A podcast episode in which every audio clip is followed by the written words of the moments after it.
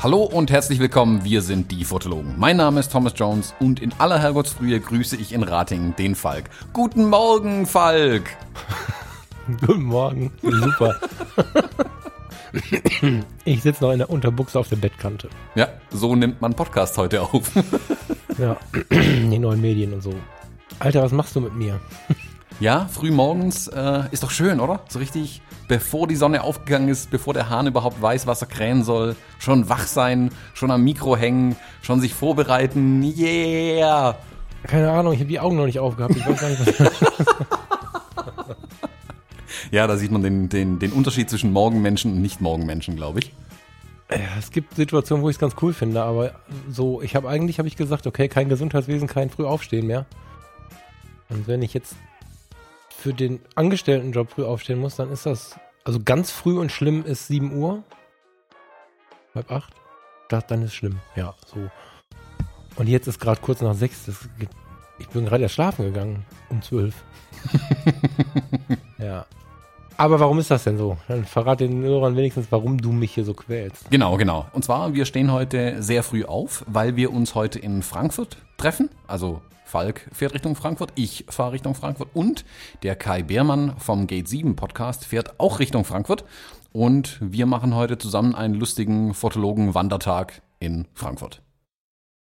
Frankfurt am Main übrigens. Genau, Frankfurt-Main muss man dazu. Gibt ja zwei, genau, stimmt.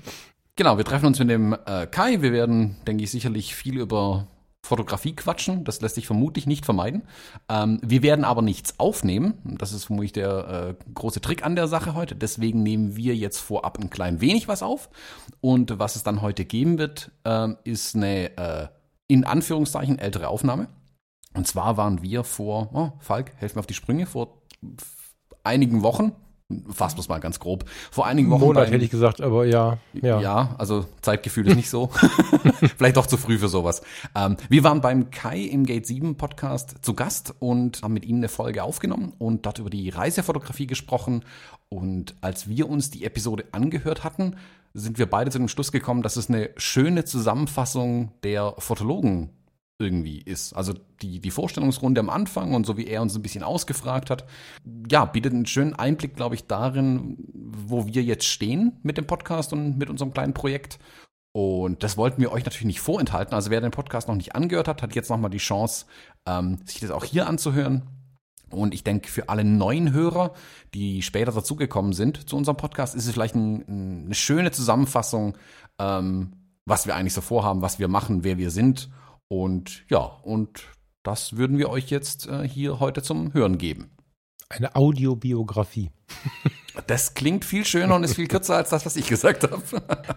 Kam mir gerade so in den Sinn, der Auto, nee, der Audio. Hm. Ja, der Get 7 Podcast ist auf jeden Fall was, wo ihr mal reinhören dürft. Ähm, ihr müsst jetzt nicht umschalten, ihr könnt es jetzt hier hören. Wir ähm, starten gleich. Einfach die Aufnahme rein, die wir, die der Kai mit uns gemacht hat, muss man ja korrekterweise sagen. Mm, Aber es lohnt sich auch ein bisschen durch die Episoden zu zappen. Der Kai ist Journalist aus Hamburg. Das wollte ich gerade sagen, er hat hm, studiert, jetzt komme ich schon wieder an meine Grenzen. Der Kai ist so unglaublich gut als Journalist und war so unglaublich gut vorbereitet und ich kann gar nicht sagen, was er studiert hat. Ich würde da sagen, werden die Unterschiede deutlich, ja. Wir, genau, da werden die Unterschiede deutlich, deswegen würde ich sagen, ich setze mich in meinen Flixbus, du setzt dich in dein Auto und Mhm. der Kai nimmt uns jetzt nochmal ins Interview. Genau, so machen wir das. Viel Spaß da dabei. Viel Spaß damit. Buenos dias und herzlich willkommen bei Gate 7, deinem Podcast über Fernweh und Fotografie. In dieser Show geht es um Menschen, für die Reisen mehr ist als Spaß und Erholung. Freue dich auf praktische Tipps und Tricks, wie du tief in fremde Kulturen eintauchst und lerne, deine Abenteuer in bewegenden Bildern festzuhalten, egal mit welcher Kamera. Bist du bereit? Dann los, lass uns abheben mit deinem Gastgeber, Kai Beermann. Hallo und herzlich willkommen zu einer neuen Episode des Gate 7 Podcast. Heute habe ich mit Falk Frasser und Thomas Jones zwei Podcast-Kollegen bei mir zu Gast in der Show. Die beiden haben sich vor gut einem Jahr auf einem Business Bootcamp für Fotografen von Michael Omori Kirchner kennengelernt. Michael war ja auch schon Gast in meinem Podcast. Ja, und auf diesem Workshop haben Falk und Thomas festgestellt, dass sie ja gar nicht aufhören können, gemeinsam über Fotografie zu sprechen. Und daraus ist dann die Idee entstanden, diesen Dialog in Form eines Podcasts fortzuführen. Seit Mai 2017 sind die beiden gemeinsam als die Fotologen auf Sendung.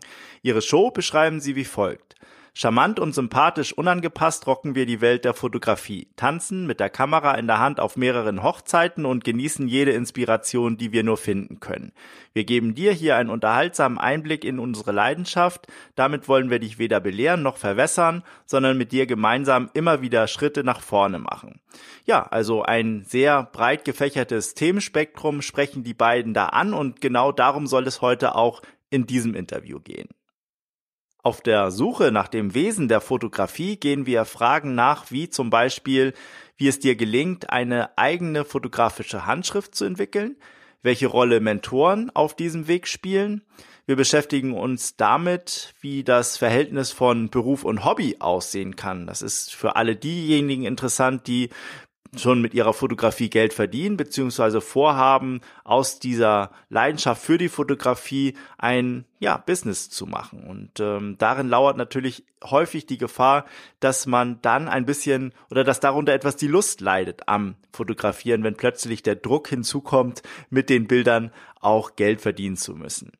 Andere Themen sind zum Beispiel, wie Minimalismus bei der Ausrüstung sich positiv auf deine Fotografie auswirken kann, welchen Reiz die Street Photography besitzt, welche Tipps es für eine starke Bildgestaltung gibt, die Frage, was ein gutes Foto ausmacht und last but not least, wie du die Fotografie auf Reisen so einsetzen kannst, dass sie dir hilft, tief in fremde Kulturen einzutauchen und mit den Menschen vor Ort in Kontakt zu kommen. Also, eine ganz bunte Auswahl an Themen, die sich mit grundsätzlichen Fragen über die Fotografie auseinandersetzen. Ich hoffe, das Gespräch macht dir Spaß. Ich kann dir so viel versprechen, es wird sehr unterhaltsam werden.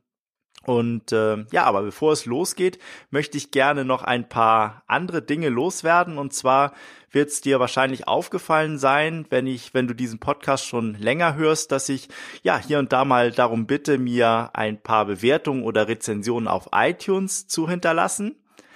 Ja, und einige Hörerinnen und Hörer sind diesem Aufruf auch schon nachgekommen. Darüber freue ich mich sehr. Und ich möchte an dieser Stelle einfach mal ein paar Rezensionen vorlesen.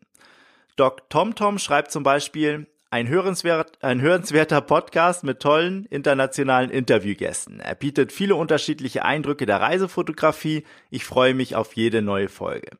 Ja, vielen Dank, das freut mich zu hören. Hitjacker schreibt, weltoffen, interessant und vor allem sprachlich schön anzuhören. Wunderbar. Vielen Dank für diese tolle Bewertung.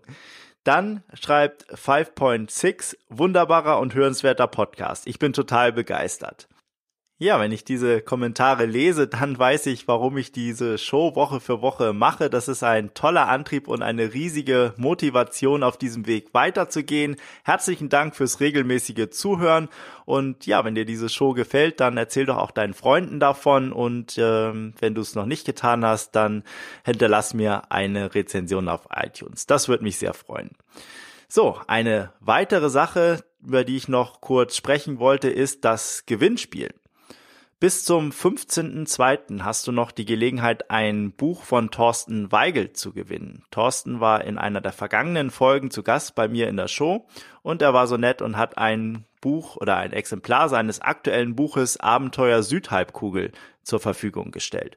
Alles, was du dazu tun brauchst, ist auf www.gate7.de in den Shownotes zu dieser Folge einen kurzen Kommentar zu hinterlassen und zwar als Antwort auf die Frage, welche Bedeutung die Fotografie für dich auf Reisen besitzt. Du kannst das auch auf den Social Media Kanälen machen, auf Facebook oder via Twitter. Ich freue mich auf deine Antworten. Viel Glück!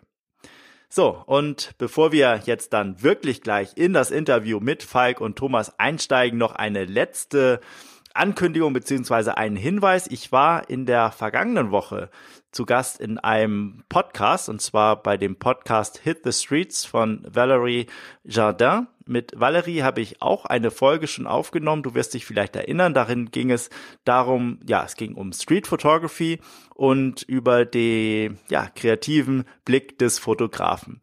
Jetzt hat sie mich in ihre Show eingeladen und äh, ja, rausgekommen ist, wie ich finde, ein ganz spannendes Gespräch. Den Link zu dieser Podcast-Folge findest du auch in den Shownotes zu dieser Folge.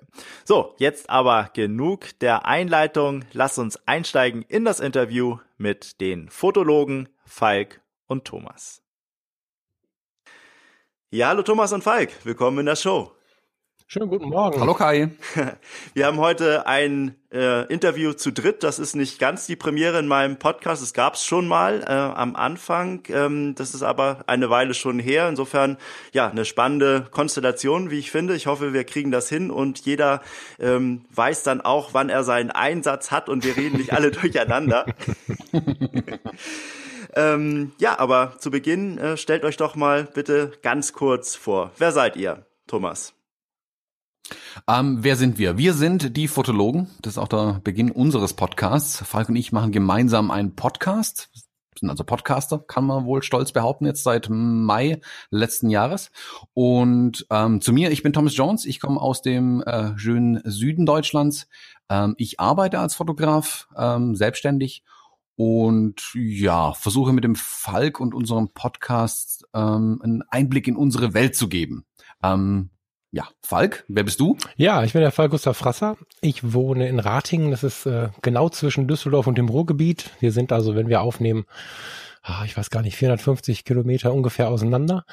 Ähm, ich bin auf der einen Hälfte immer schon fest angestellt, also bisher im Rettungsdienst und im Krankenhaus, habe Psychiatriepflege gemacht, all solche Sachen. Und ähm, Jetzt aktuell in der Wirtschaft. Ich habe diesen ganzen Bereich Gesundheitswesen hinter mir gelassen. Das ist so meine Safety-Zone. Und zur anderen Hälfte bin ich seit der Kindheit mit der Kamera in der Hand unterwegs. Ähm, seit der Jahrtausendwende wird das so langsam kommerziell äh, oder ist es kommerziell geworden. Ähm, ja, und jetzt inzwischen fotografiere ich halt Hochzeiten, Reportagen, People. Ähm, und bin halt mit Leib und Seele Fotograf und inzwischen Podcaster, was auch immer interessanter wird, dieses Thema, ja. Ja, so. auf jeden mhm. Fall. Also Podcast-Kollegen seid ihr. Äh, eure Show heißt Fotologen. Das ist ein Titel, ein Name, den man, glaube ich, erklären muss. Wie seid ihr darauf gekommen? Was steckt dahinter? Thomas, fang mal an. Ach, fang mal an. Ja, bei der Frage darf man sich immer gern drücken. Gell? Ähm, Fotologen, hm, das ist, glaube ich, so ein, man kann es ganz typisch als Bieridee bezeichnen. Also die ist bei einem Bier mal abends entstanden, wie eigentlich der Podcast ja auch mhm. ein Stück weit. Oder der Gedanke, einen Podcast zu machen, ist bei einem Bier entstanden, ähm, als wir abends gemütlich zusammengesessen sind und über die Fotografie und ähm, viele Dinge gesprochen haben. Und dann war irgendwann der Gedanke da, okay, lass uns doch einen Podcast machen, lass andere daran teilhaben. Und dann kommt man äh, schneller an das Problem, vor dem auch jede Band irgendwann mal steht, wie nennen wir uns eigentlich? Dann haben wir ganz, ganz viele Namen hin und her geworfen, aber dieser Fotologenname, der kam irgendwann mal auf und ist dann auch irgendwie hängen geblieben, da er so einen schönen Klang hat zum einen. Also das Wort Foto ist noch drin, das ist schon mal nicht schlecht. Ähm, und ähm, also der, der Fotografie oder dem Licht einen Sinn abbringen, ähm, fanden wir eigentlich ganz spannend, so als Bedeutung auch in dem Namen drin. Ja, oh, ja, auf jeden Forschen Fall. mit Licht heißt das Ganze. Ja, ja Forschen, Forschen mit Licht, so kann es auch sein. Ja, sehr schöner, sehr schöner Titel. Und ähm, in eurem Podcast, ähm, ja seit seit Mai 2017 damit äh, bei iTunes gibt es den, ist ja sehr sehr vielfältig, was ihr dort an an Themen besprecht. Ähm, äh, was mir sehr gut gefällt, ist, dass er nicht techniklastig ist. Also ihr habt da äh, schon, die Technik ist natürlich wichtig. Ein Fotograf sollte seine Kamera beherrschen, aber ihr äh, behandelt dort hauptsächlich Themen wie, ja, wie findet man seinen fotografischen Stil, wie ähm, ähm, ja, schafft man es, schöne Porträtfotos zu machen. Ihr erzählt viel aus eurem Fotografenleben. Es ist sehr anschaulich, sehr, sehr bunt und unterhaltsam. Also das ähm, äh, gefällt mir sehr gut. Und ähm, ja, vielleicht äh, könnt ihr selbst noch mal ein bisschen äh, erzählen, was so euer Konzept ist, an, an wen ihr euch richtet, äh, Falk. Ja, also Du hast das schon ganz schön zusammengefasst. So, so passt uns die Idee, glaube ich, auch. mhm. Also was der Thomas gerade sagte, war die Entstehung. Ähm, ich glaube, wir können inzwischen den Namen unserer Facebook-Gruppe so ein bisschen dazu nutzen, das zu erklären. Das mache ich privat auch, wenn mich jemand fragt. Das ist ja der Fotologen Campus. Ähm, und darunter gibt es ja so einen Untertitel, der nennt sich Stilvolle Fotografie und nette Begegnungen. Und das ist so ein bisschen auch das, was wir ähm, so ein bisschen durch den Podcast irgendwie leben, nämlich diese, die Sicht auf die Fotografie. Stilvoll heißt dabei aber mehr so auf den alten Stil bezogen, nicht wertend, nicht sich gegenseitig irgendwie erzählen, wer der bessere oder der schlechtere ist. Ähm, und der Fotografie aber schon ihren Wert geben. Ne? Also nicht äh, untereinander irgendwie äh, sich komisch begegnen und der Fotografie den Wert geben und das, was die Leute so verbindet, also eine Community auch aufzubauen. Mhm. Heißt, ähm, wir wollen mit dem Podcast die Menschen so ein bisschen auf den Punkt erreichen, setzt euch mal zu uns an den Tisch. Wir unterhalten uns hier. Manchmal unterhalten wir uns auch im Interview. Weiß nicht, ähm, hatten den einen oder anderen dann schon da, so aus der Szene. Aber äh, auch wenn wir zu zweit da sitzen, dann, dann äh, unterhalten wir uns über die Dinge und ähm, freuen uns, wenn die Leute sich zu uns setzen und zuhören. Und das ist irgendwie auch das, was wir jetzt in diesem Campus bemerken. Das wird gerade so eins. Also die Fotologen die Verbindung aus, aus, aus einer netten und entspannten Sicht auf die Fotografie und so einem Community Building, in dem es halt nicht so hart hergeht, wo man sich nicht irgendwie doof anmachen muss, wo es nicht wichtig ist, ob man eine EOS 300 aus der, aus der Jahrtausendwende hat oder eine neue Superkamera. Das ist alles nicht so wichtig. Also ich glaube, so Worte wie entspannt und, und nette Begegnungen und so, das ist das, was wir am liebsten haben im Podcast, ja. Ja. Genau. Thomas, Ergänzung? Ja, äh, Ergänzung, ja, wir versuchen auch ein bisschen natürlich, ein, also was wir beide, glaube ich, am Anfang spannend fanden, ein visuelles Medium äh, nur zu besprechen. Mhm. mhm. Ähm, da haben wir uns ja schon ein bisschen eine Hürde aufgebaut. Wir haben dann aber auch gesehen, es gibt ja auch andere äh, Fotografie-Podcasts. Äh, dachten uns, okay, was können wir vielleicht noch ein bisschen anders machen? Wie können wir die Schwierigkeit für uns erhöhen? Ähm, wir haben dann zum Beispiel so Sachen auch gemacht, wie einen Buchclub zu etablieren. Also wir besprechen alle paar Folgen mal äh, ein yeah. Buch äh, im Podcast, wo wir dann wirklich versuchen, den Leuten das Buch nahezubringen, ja, als Review würde ich es jetzt nicht unbedingt bezeichnen, ähm, aber wir sagen, was ist, was steckt in dem Buch drin, was finden wir an dem Buch spannend, was fanden wir, wir tun uns immer damit schwer, was fanden wir nicht so gut an dem Buch? Ähm, oder ähm, wo haben wir, wo haben wir uns Gedanken gemacht an dem Buch? Ähm, und versuchen sowas den Leuten auch ein bisschen näher zu bringen, also wieder mehr zu lesen, mehr Bücher vielleicht auch mal in die Hand zu nehmen, ähm, weil das eben auch super spannend finden, weil wir sehen, okay, da ist unglaublich viel äh, Inhalt neben Podcasts und YouTubes und sonstigem Kram, was es alles gibt. Ähm, den man auch noch entdecken kann. Und sowas wollen wir da eben in dem Podcast auch unterbringen. Und jetzt 2018 haben wir es auch angefangen, ähm, bisschen mehr rauszugehen aus dem Studio in Anführungszeichen und ähm, auch unterwegs wieder mehr zu machen. Also wir waren jetzt kürzlich zum Beispiel äh, auf einer Ausstellung, die wir besucht haben und haben dort den ausstellenden Fotografen, den Stefan Enders, dann auch ähm, während der Ausstellung interviewt und einfach seinen Blick ähm, auf seine Bilder auch ein bisschen im O-Ton einzufangen. Also versuchen da auch ein bisschen neue Wege ja, zu gehen. Abwechslungsreich geht ihr daran an die Sache und gerade dieses Element der Buchclub, ähm, das gefällt mir sehr gut. Ich habe äh, vor kurzem eine Folge gehört, die ist glaube ich im Anfang dieses Jahres erschienen. Da besprecht ihr das Buch Die Kunst des Sehens von Manfred Kriegelstein. Das ist ein Buch, das liegt auch schon längere Zeit bei mir auf dem äh, Schreibtisch und ich habe mit dem Autoren auch schon Kontakt gehabt und werde hoffentlich bald ein Interview mit ihm führen. Insofern ähm, passt das aber hervorragend auch in unser Gespräch heute rein, denn der Inhalt dieses Buches,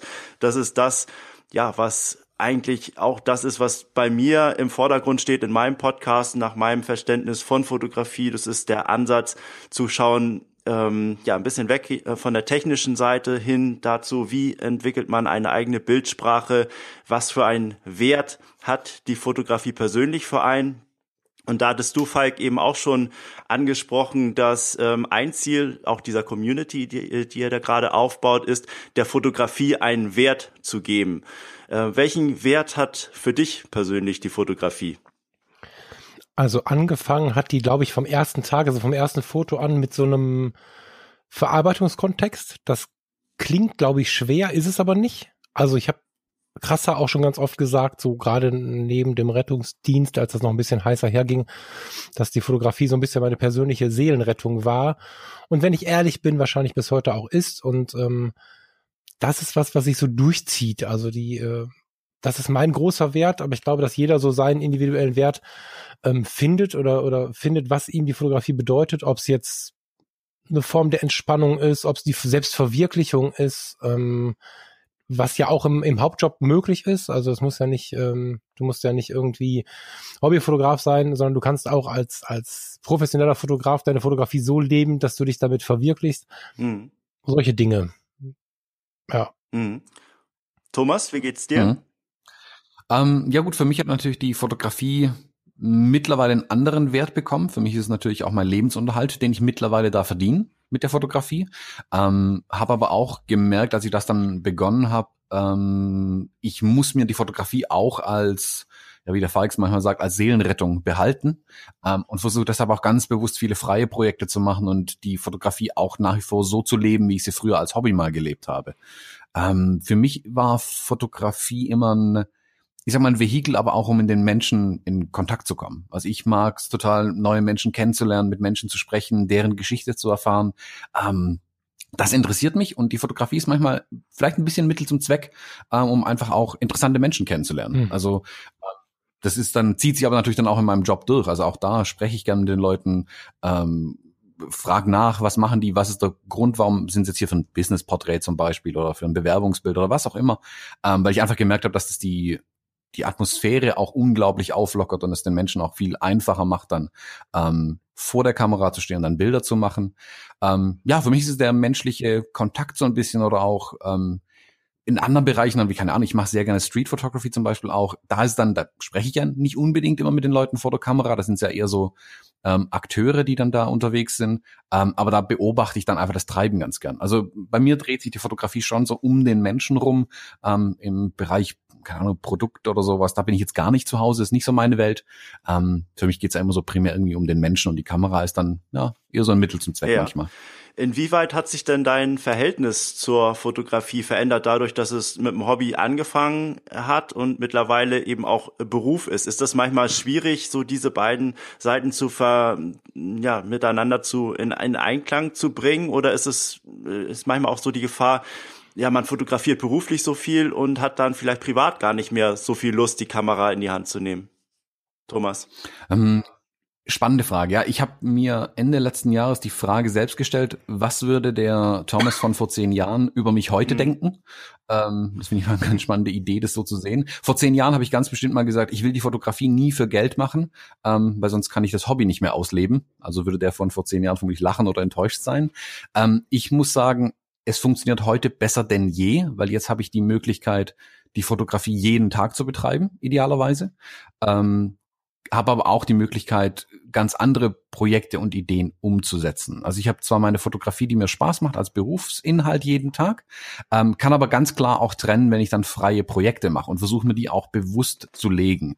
Ähm, die Gefahr besteht natürlich, dass man das dann irgendwann ähm, auch wieder vermischt. Also dass man sagt, okay, keine Ahnung, ich mache jetzt ein Projekt über, ich sage jetzt mal Street Photography und mache dann daraus ein Buch. Dann mische ich es ja schon wieder in diesen Geschäftskontext irgendwo rein.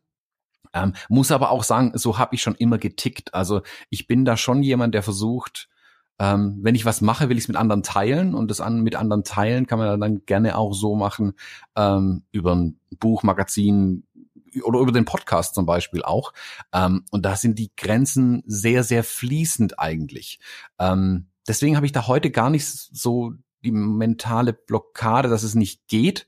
Ähm, es ist nur so, dass ich halt versuchen muss, nicht so viel zu arbeiten. Aber da ist gar nicht so sehr die Fotografie das Problem.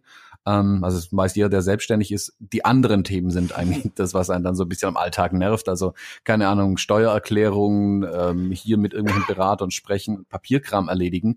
Ähm, man muss halt schauen, dass das nicht überhand nimmt, aber wenn das überhand nimmt, löst sich das Problem meist von alleine, wenn man dann nicht mehr viel Geld verdient. ja, genau, das stimmt. Ah. Falk, ähm, du, du hast noch einen Hauptjob, ähm, mhm. den du äh, ausübst und äh, bei dir ist es so 50-50. Ähm, kannst du ähm, das, was Thomas gesagt hat, auch äh, unterschreiben oder äh, sieht es bei dir ein bisschen anders aus? Hm, ja, ähm, nee, die, die sieht schon anders aus. Das ist aber, glaube ich, mehr so eine Sache, ähm, das kommt mehr aus mir persönlich heraus und gar nicht aus der Einstellung äh, zur Fotografie. Das ist so, dass ich immer schon ein Problem mit Schubladen habe. Mhm. Und das ist nicht so, nicht so anarchisch gemeint oder irgendwie, ich möchte jetzt die große Revolution starten, sondern das ist einfach tatsächlich ein Problem von mir, was ich inzwischen ganz gut zu nutzen weiß. Aber wenn ich jetzt Feierabend gemacht habe ähm, in meinem Hauptjob und ähm, mit dem Thomas dann spreche, was können wir so starten und so, dann muss er mich schon auch hin und wieder daran erinnern, dass ähm, er da sein Leben von finanzieren muss. wenn der Falk dann wieder irgendwelche wilden Ideen hat. Ne? So, also ich bin dann, ich bin schon derjenige, der irgendwie mit irgendeiner Kunst- und Emotionsgeschichte im Kopf irgendwas anfängt. Und wenn das Ding dann läuft, fange ich an zu überlegen, kann ich das jetzt irgendwie monetarisieren oder bezahle ich drauf? Mhm. Also ich überlege dann nachher irgendwie, wie ich das so machen könnte und wusel mich so auch immer schon durchs Leben. Finde das auch ein bisschen geil, dass das immer funktioniert, kann aber gut verstehen, wenn der Thomas dann immer eingreift, das ist ja dann auch eine gute Schule und sagt, okay, Falk, jetzt warte mal kurz. Was du da alles vorhast, ist schön und gut, aber wie sollen wir das denn, also wie sollen wir das denn in unser Leben eingebaut bekommen, ohne dass wir da riesig draufzahlen? ähm, mit dem Podcast an sich ist das schon in Ordnung. Da haben wir beide, glaube ich, Thomas, oder gedacht, das wäre viel einfacher und viel weniger Arbeit. Nehmen wir halt mal eine mhm. Stunde Podcast auf, und dann müssen wir noch eine Stunde. Also faktisch ist seit letztem Jahr im äh, Juni, Mai, Juni, ähm, ein kompletter Tag der Woche platt. Also mhm. ich habe ich hab mhm. den ja auch wegreduziert von meinem Hauptjob komplett. Und der romantische Traum war, wir nehmen mal zwei, drei Stunden irgendwie Podcast auf mit allem drum und dran, dann gehe ich fotografieren und verdiene da ein bisschen Geld mit. Fakt ist, der Podcast wirft kaum was ab und seit einem Jahr ist dieser komplette Tag weg. So. Und dann äh, finde ich das jetzt aber so geil, dass das irgendwie passt schon. und, und der Thomas hebt dann die Hand und sagt, Entschuldigung, können wir vielleicht? Und da hat er natürlich völlig recht. Und ähm, wenn ich überlege, was wir da über ein Jahr schon alles gegeben haben, ist eine Finanzierung des Ganzen ja auch schlau und, und gut und man gibt ja was und man arbeitet ja. Und das ist aber in den fotografischen Projekten genauso. Also ich mache dann freie Projekte und wusel mich so durch mein Leben und irgendwie ist alles schön und dann Kunst und dann philosophiere ich stundenlang, was ich getan habe und zwei Wochen später überlege ich, wie kann ich denn da noch einen Euro draus machen? Das klappt dann auch irgendwie. Aber ich lerne jetzt halt gerade durch den Thomas, also diese Verbindung mit dem Thomas ist nicht nur, wir machen hier einen lustigen Podcast und hängen zusammen. Wir haben jeden Tag Kontakt, kann man sagen, Thomas, ne? Eigentlich. Also ja, wir fragen abends, ob alles gut ist, wenn man vom anderen nichts gehört hat, ob irgendwas passiert ist. Ja. Ähm, und das ist schon eine sehr innige Verbindung, die sich da ge gefunden hat, die in vielen Punkten eins zu eins zusammenpasst und in ganz vielen Punkten aber auch ganz anders mit den Themen umgeht, was für mich eine Riesenschule ist. Ja. Also eine Riesenschule. Ne? Du sagtest gerade, wir machen wenig Technik. Ähm, Thomas ist ja schon auch so Technik interessierter als ich und lässt es immer wieder einschwemmen. Und wir jonglieren ja auch so ein bisschen mit den Hörern, die eher keine Technik wollen, dann wollen welche Technik. Also wir haben schon Technik dabei, aber wir haben sie halt so ja in den Gesprächen eingebaut und nicht unbedingt, wir reden jetzt eine Stunde über Blende und Zeit oder so. Hm. Oder über die und die Kamera. Ähm, ich kann das nicht so trennen. Für mich ist Hobby und Beruf in dem Fall immer schon irgendwie vielleicht zusammen Kunst oder so. Also ich kann es nicht mal mehr definieren, wie du hörst. Ja, ja, aber das ja. ist das ist ja auch gar nicht notwendig. Also das ist ja dieses ähm, ja diese äh, Gegensätze, die man dann manchmal hat, das, das tariert man dann aus und das eine genau. oder andere befruchtet dann wieder äh, sich gegenseitig und äh, auch eure Beziehung, wie du es eben gesagt hast, dass ihr in vieler, äh, vielerlei Hinsicht zwar schon so eine, eine Idee verfolgt, aber dann doch mit äh, unterschiedlichen Ansätzen und euch da gegenseitig auch ähm, ja, antreibt und ähm, und voranbringt. Das finde ich, finde ich genau. sehr spannend. Ähm, wie habt ihr euch denn überhaupt kennengelernt, Thomas? Ähm, kennengelernt. Ja, wir waren ähm, unabhängig voneinander ähm, auf einem Workshop in Heidelberg bei dem Michael und Mori Kirchner. Das war das Fotografie Bootcamp, wenn ich es noch richtig Business weiß. Der erste. Bootcamp für Fotografen. Business Bootcamp für Fotografen, genau so hieß das Ding.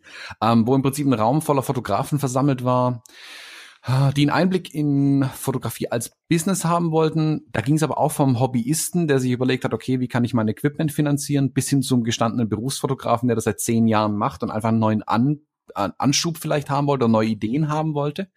Und während der Vorstellungsrunde äh, saß dann so schräg links vor mir einer, der meinte ganz vorsichtig so, eventuell, vielleicht unter Umständen habe ich mir überlegt, in Zukunft nur noch schwarz-weiß zu fotografieren. Der ganze Raum hat ein bisschen so ein Fragezeichen im Hochzeiten Gesicht gehabt und sich gedacht, Hochzeiten schwarz-weiß zu fotografieren, alle so ein bisschen, hm, Fragezeichen, ist das eine gute Idee? Und ich saß als einziger klatschend im Raum und gesagt, yeah, voll geil. Ich wünschte, das wäre meine Idee gewesen, ähm, weil ich das so super fand. Und so sind wir dann irgendwann in den Pausen ins Gespräch gekommen und haben dann da schon gemerkt, okay, die Pausen sind jetzt interessanter als der Workshop, wobei der Workshop super interessant war. Aber wir haben gemerkt, okay, da ist mehr in dem Gespräch mit uns beiden drin. Und ich glaube, wir sind, also ich glaube, wir zwei sind die einzigen, die Kontakt gehalten haben, in Anführungszeichen. Also so intensiv Kontakt gehalten haben, auf jeden Fall. Ähm, direkt nach dem Workshop und haben uns dann in, fast ein Jahr später, also ja, neun Monate ja, ja. später, einen weiteren Workshop nochmal getroffen. Ähm, war auch der Business-Gedanke, ähm, der in dem Workshop mh, eigentlich erklärt wurde, haben dann aber schon ganz klar ausgemacht, hey, lass uns abends zusammensitzen und nochmal ein Bier trinken. Und genau bei diesem Bier ähm, ist dann die Idee auch entstanden, äh, diesen Podcast dann mhm. zu machen. Im Hemingways in Heidelberg. Ah, ja. Mhm. Geiler Laden. Ja. Darf man das sagen, ja, ne? Ja, das darf man ja sagen. doch. Wer da in Heidelberg ist, ähm, kann da mal vorbeischauen. genau. Mhm. Kreativ. Ja. Ja, eine, eine, eine spannende Geschichte, wie ihr da so zueinander gefunden habt und was sich daraus entwickelt hat äh, mit diesem Projekt Fotologen, finde ich ähm, extrem äh, interessant. Ganz toll. Lasst uns noch mal ein bisschen über euren Weg äh, in die Fotografie äh, sprechen. Vieles oder einiges habt ihr schon anklingen lassen, auch bei der Vorstellung, dass Fotografie eigentlich etwas ist, was euch schon lange begleitet in eurem Leben. Ähm, gibt es da so Erinnerungen an den ersten Moment mit der Kamera noch bei euch, Falk? Wie sah das bei dir aus? Ähm, so deine, deine ersten Erfahrungen mit dem Medium Kamera und Fotografie? Ja, Spannend, dass du gerade das fragst. Habe ich die Tage noch einen, einen, einen Blogartikel wieder rausgekramt. ja, ähm, es ist so, dass ich mich tatsächlich an das erste Foto erinnere. Das ist nichts geworden. Das zweite Foto habe ich noch hier liegen. Ähm, Was ist darauf ah, zu sehen? Äh, die innerdeutsche Grenze 1987. Also ich war im Harz, war es, glaube ich. Ja, im, im, im Sommerurlaub. Irgendwie die letzten Sommerferienmonate. 87 war ich. Es helft mir neun, ne? neun war ich, von 78, ja. Ähm, ich war neun Jahre alt, habe ähm, mit meinem Vater eine Wanderung gemacht und der hatte die Spiegelreflexkamera dabei, die ich äh, mit ihm zusammen oder er mit mir zusammen, muss man ja besser sagen, ein paar Monate vorher bei Photopost gekauft hat. Ich hatte riesige Augen immer und wollte da immer mit rumspielen, durfte ich aber nicht. Ich hatte so eine Knipsi, so eine Kodak irgendwas Und ähm, ja, wir kamen irgendwann, ähm, wer die innerdeutsche Grenze noch kennt, die konntest, also konntest halt bis auf wenige Meter ran und dann standen nur so Schilder, Achtung 100 Meter der Grenze, Achtung 50 Meter, Achtung Flussmitte Grenze, Schusswaffengebrauch, also relativ einschüchternd für so einen Jungen.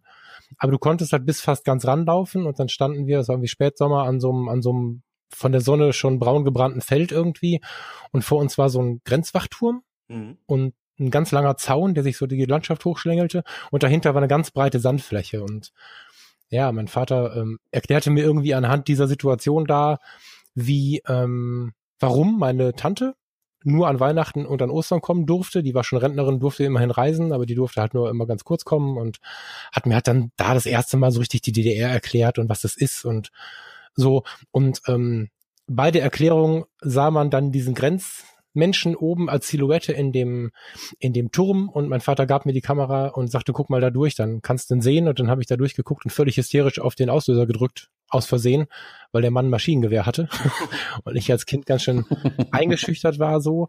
Ja, und während er mir so die äh, Grenze erklärte und erzählte, warum man das macht und warum man das nicht verstehen muss, dass man das macht und mir von Freiheit und Freundschaft und solchen Dingen erzählte, habe ich dann die Kamera in der Hand gehalten und habe so ein bisschen dabei irgendwie immer so drauf gedrückt und gemacht und getan. und ähm, ich vermute heute, da die Fotos danach was geworden sind, das erste war nix, aber danach die Bilder vom Grenzzaun und so, die habe ich noch. Ich vermute, dass er irgendwie auf P geschaltet hat oder so, das kann ich aber nicht mehr nachvollziehen.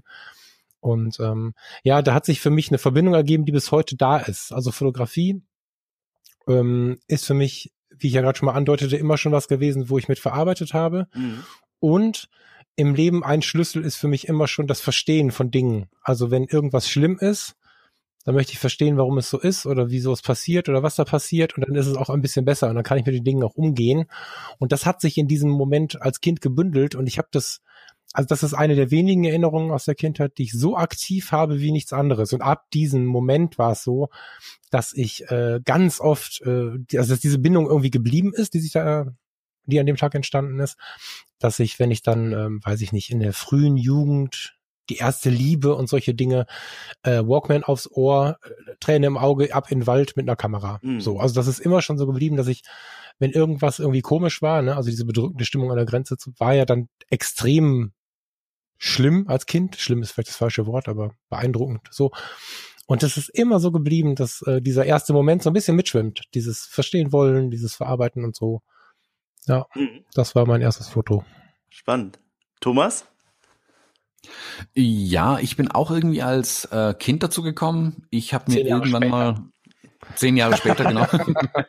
ähm, ich habe mir als kleiner Bub irgendwie die Kamera von meinem Opa geschnappt und oder eine Kamera von meinem Opa geschnappt, so muss man sagen. Da gab es mehrere, das, wie ich heute weiß. Ähm, das war, glaube ich, diese kleine Kodak Instamatic. Die sieht total irrwitzig aus schon. Ja, die kann man gerne mal googeln. Für die gibt's leider keine Filme mehr. Ich wünschte, für die gäbe noch Filme. Und bin damit irgendwie durchs Dorf gezogen und habe ähm, ja in bester Dorfkind-Manier einfach alles geknipst, was mir vor die Linse kam. Dann gibt's irgendwie zwölf Bilder von einem Bagger, der da irgendwo unter Ecke stand. Dann gibt's irgendwie zwölf Bilder von einem Garagentor und dann war der erste Film auch schon voll. Ähm, fand es dann irgendwie spannend, was passiert da jetzt mit den Bildern, wann kommen die wieder? Ähm, ja, verstanden ist, glaube ich, relativ, was man halt als kleines Kind da noch verstehen kann, was da passiert. Und über die Jahre habe ich die aber immer mal wieder in den Händen gehabt, diese Kameras. Und dann war eine ganz, ganz, ganz lange Pause bei mir, während der ich dann mit Fotografie gar nichts mehr gemacht habe. Und ich bin dann später über die Musik witziger, witzigerweise wieder zur ähm, Fotografie gekommen. Ich habe dann viel in Bands gespielt, war viel mit denen unterwegs. Und damals, es war so hm, Anfang der 2000er, ähm, war das Problem, dass es einfach keine gescheiten Bilder von den Konzerten gab. Und dachte ich mir, das kann ja wohl nicht wahr sein, so schwer ist es ja wohl nicht.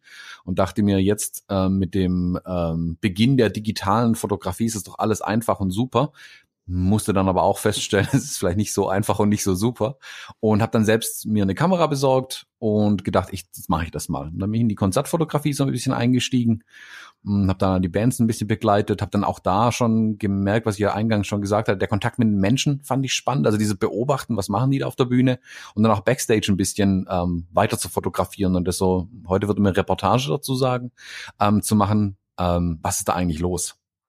Ja, und dann bin ich dann über das Fotografieren ähm, von Bands und Musik, dann irgendwann über Bandbilder, also mal gestellte Bandbilder, wenn man das so will, also Band vor Steinmauer, je mehr Heavy Metal, desto mehr Steinmauer ähm, bin ich dann aber auch zum Menschen fotografieren gekommen. Dann fing es an, dass man von irgendjemandem mal ein Bild gemacht hat, dann hat man die Kamera privat immer dabei gehabt und, und, und. Und dann plant man mal die ersten Shootings, wie man irgendwas machen kann ähm, und tüftelt dann halt so dran rum. Also der Technikaspekt ist für mich schon immer interessant geblieben. Also mich hat immer interessiert, okay, ich habe eine Vision im Kopf, wie komme ich da jetzt hin? Was sind die Mittel? Was brauche ich? Ähm, ich kann mich dann gut dran erinnern. Ich habe zum Beispiel dann ähm, aus einer so einer Styroporplatte aus dem Baumarkt und ein bisschen Rettungsfolie, also diese silberne und goldene Folie und ein paar Metern Klebeband meinen ersten Reflektor selbst ja. gebastelt, weil ich gemerkt habe, okay, ähm, wenn ich gegen die Sonne fotografiere, ist das Model reichlich dunkel, Blitz sieht blöd aus, ein Reflektor wäre gut. Äh, jetzt kann man natürlich nicht die Unsumme von 20 Euro für einen Reflektor ausgeben, sondern man verkauft, man verkauft für 5 Euro im Baumarkt ein und tüftelt dann so, da so ein bisschen rum. Dann bin ich mit einem äh, mit einer Bekannten losgezogen, habe dir einen Cowboy-Hut aufgesetzt und die irgendwo in Kornfeld reingestellt und mit dem Reflektor ein Bild gemacht. Und hm, ich glaube, ein Jahr später oder so hat es jemand auf Flickr gefunden, und zwar ein amerikanischer Verlag, die mich dann angefragt haben, ob sie das Bild nicht als Cover für eins ihrer Bücher verwenden dürfen. Da war ich dann völlig geschockt und irritiert, dass man Bilder tatsächlich auch für Geld machen kann. Bis dahin hatte ich den Gedanken noch gar nicht so wirklich gefasst. Das war dann aber für mich dann der Auslöser, das dann mehr und mehr, sag mal, zu ah, monetarisieren, die Fotografie. Dann fing es an, okay, Gewerbe angemeldet, dann mal hin und wieder mal ein Shooting irgendwie gemacht für irgendjemanden.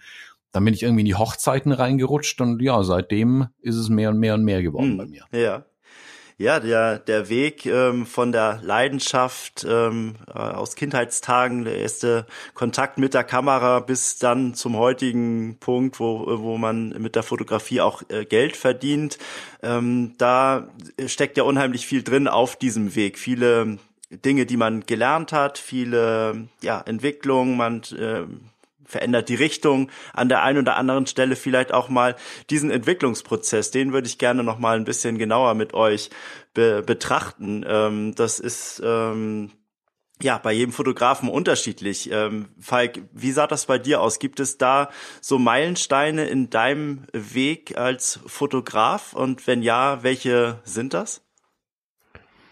Hm, also definitiv der Sprung Du meinst jetzt Meilensteine, dass die Fotografie so ein bisschen voran und die Motivation stieg und sowas meinst du, ne? Genau, Motivation und Ja. vielleicht auch, ähm, wie sich dein, dein Verhältnis zur Fotografie verändert hat, Mhm. Dinge, die du gelernt hast, ähm, vielleicht auch durch Mhm. ja, Vorbilder irgendwo mit auf den Weg bekommen hast. Ja. Also die ganze analoge Zeit war tatsächlich rein intuitiv und für die Schublade, da habe ich noch eine Handvoll Bilder, die ich vielleicht wem zeigen würde, der Rest ist äh, hm, versteckt. Ja. Dann ähm, verstarb mein Vater 2001 und hat mir eben diese erste Kamera ja dann vererbt. Diese, eine alte Chinon war das. Ja, von 87 halt, ne? die hat mir kurz vorher gekauft. Mhm. Mit der habe ich dann tatsächlich auch auch so ein bisschen wahrscheinlich im Trauerprozess und so äh, ganz aktiv fotografiert, analog natürlich dann noch und ähm, habe dann aber gemerkt, wie sehr mich die Fotografie ähm, dann richtig gepackt hat, weil dann war die halt meine und ich hatte nicht mehr meine günstigen Varianten, sondern irgendwie diese aus meiner damaligen Sicht gute Spiegelreflexkamera, wurde neugieriger und neugieriger und ähm, hatte mich in der damaligen Foto-Community angemeldet. Das war ja damals noch ein, ja, wie soll man sagen, das Forum für Fotografen in Deutschland irgendwie. Da gab es ja noch nicht so viel Auswahl und habe ähm, relativ schnell gemerkt, ich will mehr und habe dann tatsächlich ähm, ein Auto verkauft ähm, und mir ein viel, viel älteres Auto gekauft, um mir eine digitale Spiegelreflexkamera mit Objektiven kaufen zu können. also da sieht man so den Antrieb, der dahinter steckt, der war schon immens. Meine Freunde haben alle gedacht, jetzt dreht er durch. Ähm, fuhr ich halt einen uralten Golf und hatte eine tolle Kamera. Und ähm, ja, da ging das dann so ein bisschen los, dass der ähm, erste Kollege irgendwie fragte mal, du musst unbedingt jetzt mal meine Hochzeit fotografieren. Dann fragte der Chef, ob ich nicht ein bisschen für die Öffentlichkeitsarbeit fotografieren kann. Dann bekam das Ganze schon so ein bisschen so einen Flow, dass ich dann auch dachte, okay, okay, okay, jetzt musst du aber auch besser liefern können, jetzt musst du aber auch noch mehr wissen und habe mich dann irgendwie weitergebildet und weitergebildet und bekam aber immer mehr durch immer mehr Anfragen so diesen, wie soll ich sagen, diesen, diesen Drive halt da irgendwie mehr machen zu wollen. Und ähm, witzigerweise ähm, hat es da nochmal einen ganz großen Schub getan, als ich, also da, kamen dann auch Firmenaufträge und ich habe irgendwie Produkte fotografiert und für Firmen irgendwie die Mitarbeiter und so. Das war alles so nebenbei ganz cool, hat auch Spaß gemacht. Meine Verarbeitungsfotografie daneben lief weiter, neben dem Rettungsdienst dann damals. Und ähm, dann gab es nochmal einen Schub, witzigerweise parallel zu Toms Geschichte gerade, als ich ähm, in dem Club, in dem ich relativ viel rumgehangen habe zu der Zeit, das war so ein rockiger, das kann man ja sagen, ne? das Toms on the Rocks, das ist ein relativ, damals relativ bekannter Club für, für Live-Musik gewesen, ganz klein, 150 Leute, die Bude war voll. Da kam dann an einem Abend Karl Verheyen von Supertramp Mhm. ähm, in diesem kleinen Club und spielte da live vor ja maximal 150 Leuten und ähm, ich habe mir zehn Minuten bevor das Ding losging mit meinem Kaffee äh, die Kamera zerstört, indem ich den Kaffee in die Kamera gekippt habe, wo kein Objektiv drauf war und hatte noch eine Pentax MX und einen halben Film, also eine analoge wieder und ähm, habe da nicht irgendwie die Panik äh, bekommen, sondern das Ganze als Chance gesehen, habe dann diesen halben Film da fotografiert und habe gesagt, das geht auch, hatte dann ganz inspirierende Gespräche mit diesem Mann. Ähm, und dann wurde so ein bisschen was in mir geweckt, was so das Meer der Möglichkeiten angeht. Also Supertramp ist ja nun mal eine Band. Wer sie nicht kennt, der gibt kurz bei YouTube Supertramp ein. Das kennt jeder, die Leitlieder von denen.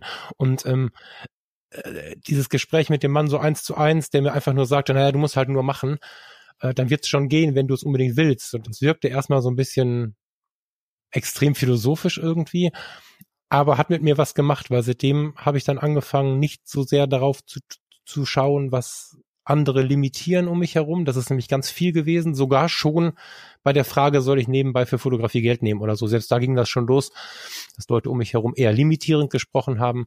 Und der hat mir das erste Mal so gesagt, du musst einfach deine Dinge machen. Und das ist für mich ähm, so ein Leitspruch geworden. Und ich merke immer und immer mehr, jetzt auch mit dem Podcast mit dem Thomas zusammen, wie viel Wert dahinter steht, einfach die Dinge zu tun, die man, von denen man überzeugt ist.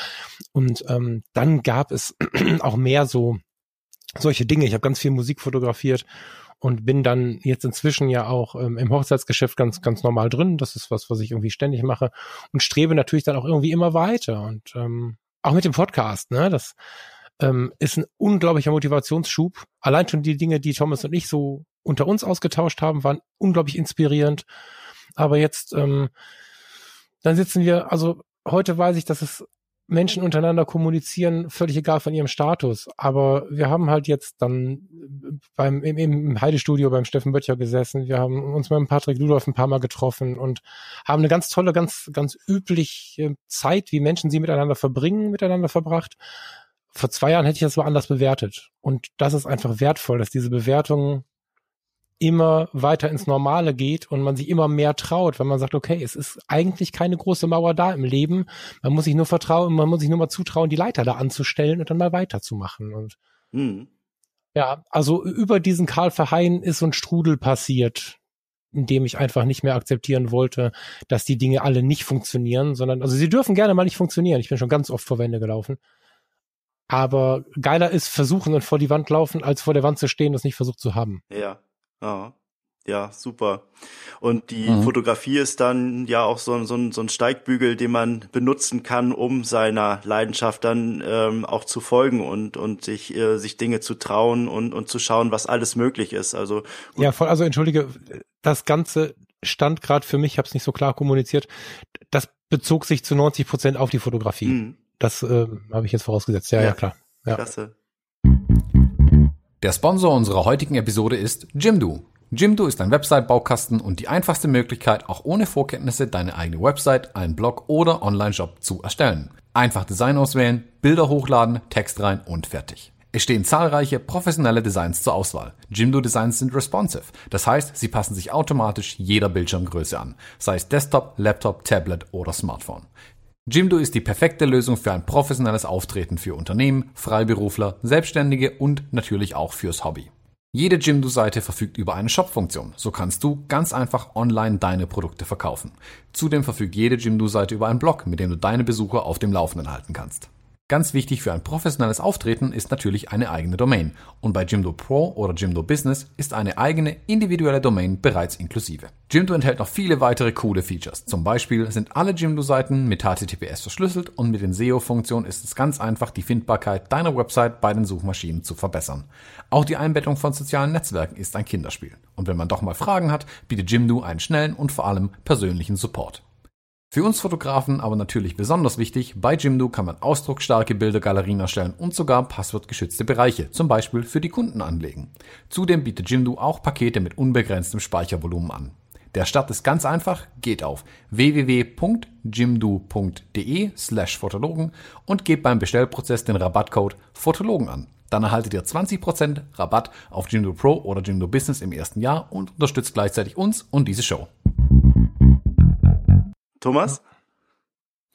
Ja, ähm, hm, ich habe gerade so überlegt, während der Falk gesprochen hat, und ich habe dann so für mich ein bisschen Resümee gezogen. Ähm, ich glaube, früher war bei mir oft der, ich sag mal, externe Druck da, dass jemand was von mir wollte mit der Fotografie, um mich da ein Stück weit auch dann ähm, in was Neues reinzubringen. Und da gibt's dann so ein paar so Meilensteine, die sicherlich meine Fotografie einen ganz großen Schritt dann immer nach vorne gebracht haben. Also ich kann mich dran erinnern, dass als ich anfangs nur Bands fotografiert habe, hat mich dann mal jemand gefragt, ähm, hey, ähm, seine eine Bekannte von ihm würde sich gerne bei der ersten Staffel äh, von äh, Germany's Next Top Model bewerben. Wir sollten dafür mal Bilder machen, ob ich ihm da helfen könnte. Und bis dahin habe ich eigentlich nur Bands und solchen Kram fotografiert und hat damit so also Fashion und Mode und so Kram war überhaupt nicht meins und habe das dann zum ersten Mal gemacht und dann aber auch relativ schnell Blut geleckt und gemerkt, okay, das ist ja eigentlich ganz cool. Jetzt war das aber alles ein ziemlicher Murks, weil es war das erste Mal. Das wäre komisch, wenn das sofort funktionieren würde.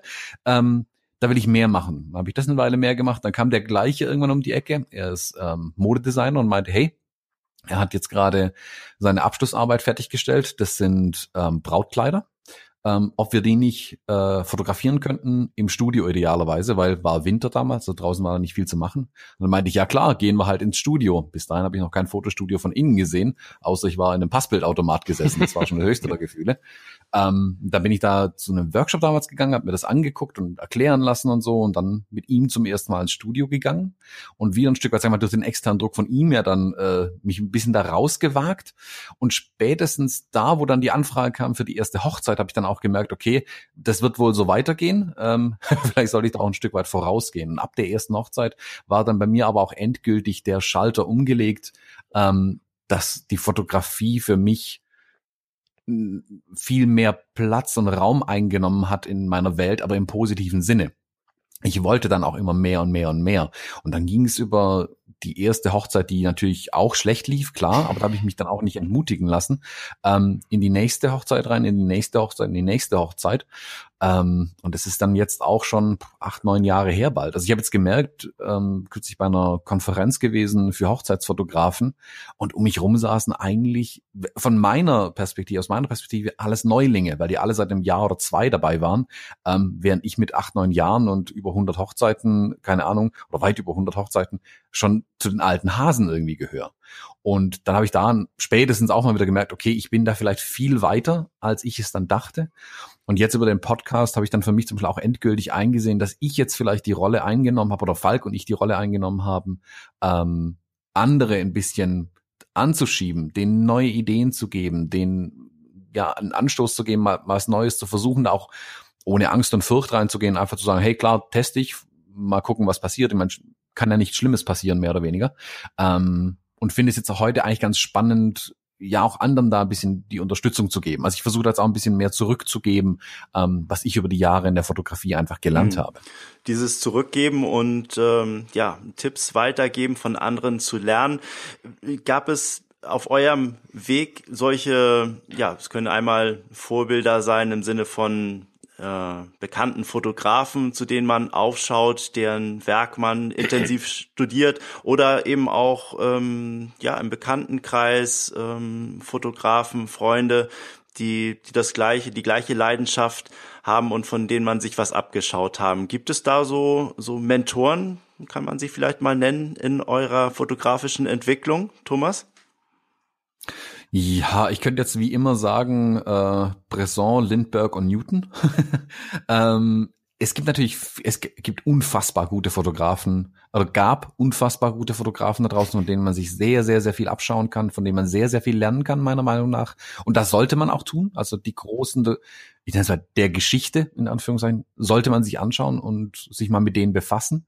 Ähm, ich muss aber für mich feststellen, dass ich heute glaube, kein singuläres Idol mehr habe, wo ich sage, oh, ich will wie der fotografieren oder ich schaue mir da spezielle Dinge ab. Ich nehme da, ich sammle da Eindrücke ein und nehme die für mich mit. Ähm, würde mich jetzt aber nicht mehr an Bilder oder Stile irgendwie ranmachen und sagen, okay, so oder so möchte ich das dann. Und da bin ich, glaube ich, schon selbst in meinem Stil drin ähm, und mache da meinen eigenen Stiefel mittlerweile einfach. Ähm, ich sehe aber zum Beispiel, was ja viele Fotografen beschimpfen, also dass die Fotografie ja momentan inflationär ist, dass so viele Bilder gemacht werden und das ist ja irgendwie in Anführungszeichen schlimm.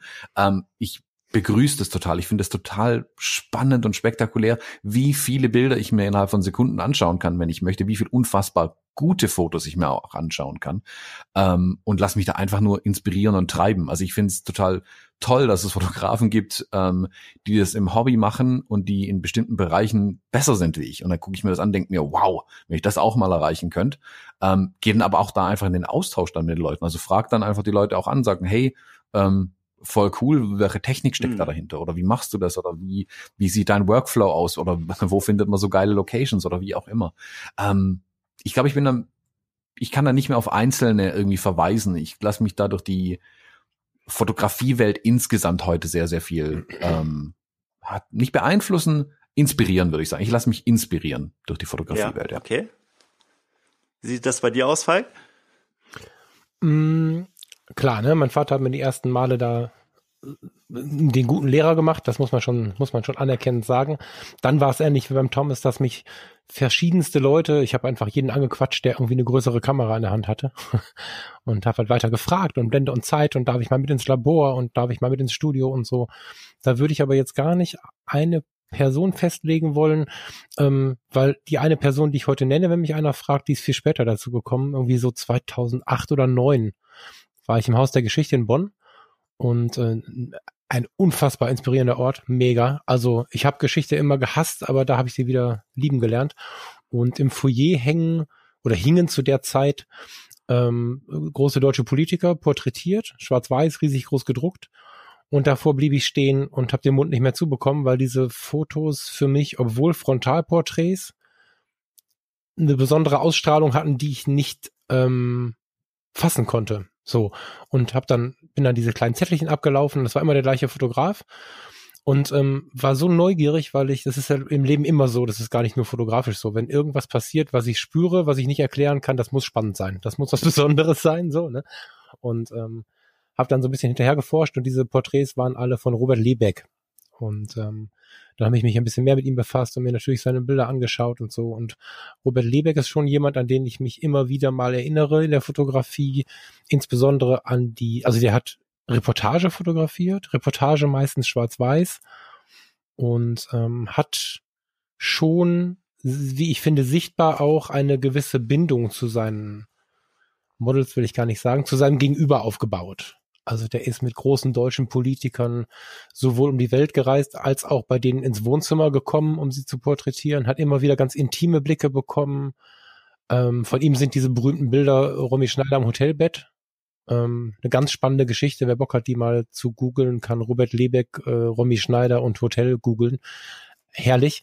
Ähm, und der Mann war dafür bekannt, ähm, auch so unter den, ich sag mal, Prominenten, das ist ein doofes Wort, aber dass er ähm, nicht nur der Dienstleister Fotograf war oder nicht nur der Pressemann war, der sagte, stell dich dahin, Brust raus, Foto fertig, sondern der hat es immer geschafft, auf eine ganz persönliche Art und Weise mit den Leuten in den Kontakt zu treten. Und das ist was, was ich immer wieder finde. Nicht, weil ich es ihm nachmachen möchte, sondern weil ich gar nicht anders kann. Und somit habe ich in ihm so ein bisschen so ein Bruder am Geiste gesehen. Wenn ich mich über eine gewisse Zeit mit einem Menschen befasse, dann hat das auch was Persönliches. Und ähm, wenn das auf Gegenseitigkeit beruht, dann ist so eine Porträt-Session, so ein Shooting, diese Worte vermeide ich meistens sehr intensiv, so ein Zusammensein beim, also mit der Kamera in der Hand, da kommen dann auch sehr tiefe Ergebnisse raus. Und das ist das, was ich bei ihm von der ersten Sekunde an in diesem Foyer gesehen habe. Und ähm, bei der Nachschau seiner Bilder immer wieder ganz begeistert feststelle, auch wenn ich dann mal eins entdecke, was ich noch nicht kannte oder so. Robert Lebeck ist schon jemand, der mich da ähm, auch immer wieder leitet, ähm, auch in die kühle Reportage, die ja eigentlich nur zeigt, was ist, auch die Emotionen reinzulassen, weil die ist ja auch, das vergessen wir oft, wenn wir Reportage fotografieren, die nicht Hochzeit ist, dass eine Reportage eigentlich nicht kühl ist. Und ähm, ja, Robert Lebeck ist die Antwort. Ja, ja, diese Fähigkeit, ähm, da Emotionen in seine Fotografie reinzubringen, das, ähm, das ist wirklich ja, die, die Königsdisziplin, die man dann irgendwann ähm, mit, der, mit der Erfahrung meistern ähm, kann oder, oder sollte, wenn man äh, wirklich ein herausragender Fotograf werden möchte. Mhm. mhm. Ihr beide fotografiert äh, im Auftrag von anderen Hochzeit ähm, oder macht äh, Business-Porträts. Da ähm, steckt dann immer eine Erwartung des Auftraggebers dahinter, was das Ge Ergebnis dann betrifft. Aber man ähm, gibt euch den Auftrag ja auch, weil man euren Stil in irgendeiner Weise auch haben möchte. Ähm, das sind ja so zwei Dinge, die da zusammenspielen. Sprechen wir mal ein bisschen über euren fotografischen Stil oder wie sich der entwickelt hat ähm, und das Sehen, das fotografische Sehen. Das finde ich ist ein sehr, sehr spannendes Thema. Ähm, Thomas, wie würdest du dein, ähm, ja, deinen fotografischen Blick kennzeichnen? Ah, da müssen wir kurz, ähm, glaube ich, die Frage ein bisschen trennen. Wenn wir die Stilfrage stellen, da hatten Falk und ich Ende letzten Jahres eine Episode dazu aufgenommen, wo wir uns eine Stunde lang, ähm, ich will nicht sagen gestritten haben, aber angeregt diskutiert Aha. haben über das Thema, auch vor und nach der Sendung nochmal. Da kann man gerne mal reinhören, also wie, wie man Stil Stil ist so ein einfaches, kurzes Wort eigentlich, aber das muss man ganz, ganz stark aufdröseln, weil ich glaube, da meint jeder was anderes damit. Ähm, wenn wir den Bildstil beschreiben, also rein was, sagen wir in Anführungszeichen ein Laie sehen kann auf einem Bild, ähm, also ist es schwarz-weiß oder farbig, ist es sehr bunt oder weniger bunt, ähm, wie ist es aufgenommen und solche Sachen. Ähm, sicherlich suchen sich die Kunden danach auch ähm, mich als Fotografen aus. Ähm, bei mir geht aber, ich sag, das meiste Geschäft geht bei mir wirklich über Weiterempfehlungen, weshalb ich nicht unbedingt glaube, dass mein Bildstil immer ausschlaggebend ist am Ende bei der Entscheidung, wenn mich jemand bucht, gerade bei den Hochzeiten jetzt zum Beispiel. Ähm, was ich da auch bekomme als Feedback von den Brautpaaren ist oft, die Bilder sind super, Ausrufezeichen und ein Herzchen dran und hast du nicht gesehen, aber da mache ich einen Haken dran. Es muss so sein, das ist der Mindestanspruch, den ich auch an meine Bilder stellen würde. Also auch wenn ich mich beauftrage, ähm, was viele Brautpaare aber dann, oder auch die anderen Kunden, auch bei Bewerbungsbildern und so weiter, was ich alles mittlerweile mache, äh, in den Vordergrund stellen, ist es Erleben der Fotografie. Also das Erleben, wie sie mich als Fotograf erlebt haben, das Erlebnis, wie sie fotografiert sind, äh, fotografiert worden sind, wie war das drumherum und, und, und. Wir haben auch andere, also gerade bei den Hochzeiten, wie haben die Gäste auf mich reagiert, ähm, was schon für mich auch zum Stil mit dazugehört. Also mein Stil, meine Herangehensweise an die Fotografie. Und da merke ich, dass ganz, ganz viel Feedback da dazu mittlerweile kommt. Positives Feedback, muss ich sagen. Ähm, und viele mich sicherlich vom Fleck weg buchen, weil sie eine Empfehlung bekommen haben, ohne überhaupt zu sehen, welche Bilder ich gemacht habe. Einfach weil sie wissen, okay, ähm, bei dem kann ich mir das gut vorstellen, dahin zu gehen. Ähm, das ist, ich glaube, eine Empfehlung ist da sehr viel wert und Erleben ist bei den Menschen sehr, sehr viel wert einfach. Der Stil fotografisch, ähm, wie ich an die Sache rangehe, ist, ich glaube, darüber zu erklären, was ich schon gesagt hatte. Ich versuche halt mit den Menschen einfach zu kommunizieren, mit denen irgendwie in Kontakt zu gehen. Ähm, dadurch bin ich, glaube ich, immer relativ nah am Menschen. Ähm, das ist aber menschlich gesehen in der Kommunikation. Das wirkt sich aber auf meinen Bildstil dann zum Beispiel auch aus. Also auch bei den Hochzeiten stehe ich halt irgendwo mittendrin zwischen den Gästen meistens ähm, und versuche da in Anführungszeichen nicht unbedingt als Fotograf weiter aufzufallen, weil das dann eben eine, eine, eine unverfälschte Reportage dann auch zulässt. Und das macht dann aber auch viel, viel an diesem Bildstil einfach aus, dass ich halt bei den Menschen bin, mittendrin irgendwie und dadurch die, die Leute, wenn sie dann die Bilder anschauen, das nochmal miterleben können, das Ganze. Und dann würde ich sehen können, okay, wow, ja, genau so war es, genau so erinnere ich mich dran, was ein Trugschluss ist, weil sie sehen das Bild und erinnern sich an mein Bild dann später, aber okay, ich lasse ihnen die Freude in dem Moment. Ähm, aber ich finde es ganz wichtig, da eben seinen Stil ein Stück weit zu finden. Was den fotografischen Blick angeht und dieses fotografische Sehen, das bin ich schon oft gefragt worden und ich, ich tue mir da immer wieder schwer, das zu beschreiben, wie man dahin findet. Die einzige wirklich gute Beschreibung, die ich gefunden habe, ist wie bei einem ähm, äh, Geiger auf Weltniveau oder einem Fußballer auf Weltniveau. Die spielen viel Fußball oder viel Geige. äh, und so ist es, glaube ich, mit Fotografieren einfach auch. Fotografiert viel. Also die Kamera immer dabei haben. Dieser etwas abgedroschene Spruch, die beste Kamera, die es gibt, ist die, die man dabei hat, stimmt schon. Und ich bin zum Beispiel jemand, ich gehe ohne Kamera mittlerweile nicht mehr aus dem Haus. Und ähm, das sind verschiedene Kameras, ich nehme immer mal wieder auch eine andere mit. Ähm, aber das will ich schon jedem empfehlen, einfach viel zu fotografieren. Und gerade in der digitalen Welt ist es ja überhaupt gar kein Problem mehr, keine Ahnung, am Tag mal kurz 1000 Bilder durchzuschießen, wo von 999 Mist sind und ein, ein gutes war dabei. Dann hat sich aber schon gelohnt für mich. Und dann kann ich auf dem Bild aufsetzen und wieder weitermachen. Ich empfehle aber auch zum Beispiel jedem, sich mal eine Kamera zu schnappen, ein Objektiv zu schnappen und das wirklich in- und auswendig mhm. zu kennen. Also es gibt da, wie Falk und ich empfehlen immer wieder dieses äh, 50 Millimeter Objektiv, so eine Normalbrennweite, die sind für unglaublich schmales Geld zu haben, mittlerweile mit unglaublich, also unglaublich gute Objektive, auch für meinen, äh, für mein Empfinden, was die Preis-Leistung angeht, äh, mit einer schönen Offenblende und einfach mal mit diesen 50 Millimetern vier Wochen lang nur noch damit zu fotografieren. Dann habe ich die, diese Brennweite verstanden und sehe dann vor meinem inneren Auge diese Brennweite. Wenn ich dann durch die Welt gehe, kann ich mir genau vorstellen, okay, wie sieht es jetzt durch diese 50 Millimeter Linse aus? Dann gehe ich weiter, gehe mal auf 35 oder auf 85 Millimeter und mache dann damit weiter. Also wirklich sich ein Thema oder einen Bereich rauspicken und damit dann wirklich ganz viel arbeiten, ist, glaube ich, äh, der Tipp, den ich geben kann, um das fotografische Sehen wirklich zu trainieren, weil dann kann ich schon vorher weiß ich vorher schon, ähm, welches Bild ich hier machen kann. Auch wenn man hört auf das Problem, die Leute sehen irgendwas und dann wollen sie es fotografieren und kriegen es überhaupt nicht transportiert, ähm, wie sie, wie sie dieses Gefühl, was sie da, dieses Erleben, dieses, diese Umgebung, die sie jetzt irgendwie haben, nicht auf dem Bild transportiert bekommen. Und wenn sie ganz genau wissen, aha, das kann ich mit einem 50 Millimeter besser oder mit 21 oder 85 Millimeter, dann wissen sie schon mal, zu welchem Objektiv sie greifen müssen. Und wenn sie nicht dieses Objektiv nicht dabei haben, wissen Sie zumindest, wie Sie es mit dem verfügbaren Objektiv vielleicht besser in Szene setzen können. Wenn Sie einfach auf ähm, bestehendes Bildmaterial im Kopf, sage ich mal, zurückgreifen können und sagen, ah ja, stimmt, eine Blume habe ich mal mit einem Weitwinkel fotografiert, da muss ich halt die Kamera wirklich in die Blume reinstecken, in Gottes Namen. Ähm, dann wird's auch was ja. mit dem Bild. Und ja, das ist einfach ein, ein viel, ist da wirklich Training. Das, das hört sich nicht so schön an. Also es gibt da kein irgendwie keine Abkürzung. Ich glaube, viel ist da einfach mhm, auch Training. Dass man durch die, die Erfahrung, die man äh, sammelt, dann die Entscheidungsprozesse ein bisschen schlanker hält und in der Situation fleck oder schneller reagieren kann. Ja, ja. ja genau, ja. genau. Falk? Super spannend. Ich ähm, will mal kurz auf die 50 Millimeter eingehen. Das ist ein super Hack für alle möglichen Sackgassen, die man so begehen kann in der Fotografie. Wenn man nicht klarkommt mit Brennweiten, sich da einzuordnen, wann benutze ich was. Also jede Brennweite hat ja so auch ihre, ihre Wirkung auf den Bildbetrachter nachher. Das ist ja schon, das ist ja, ich benutze schon mal das Wort Betrachterpsychologie.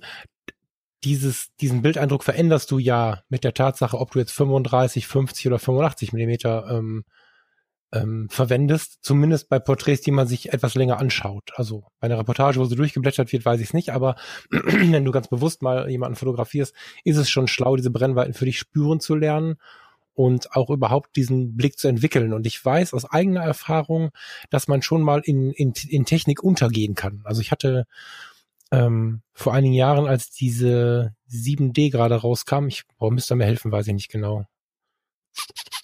Stimmt gar nicht. Es, nee, es war, es war die 30D, das ist viel länger her. 2008 oder so, keine Ahnung. Ich hatte eine 30D, das ist eine, äh, ein kleiner Sensor, Spiegelreflex von Canon und hatte 5, 6, 7 Objektive.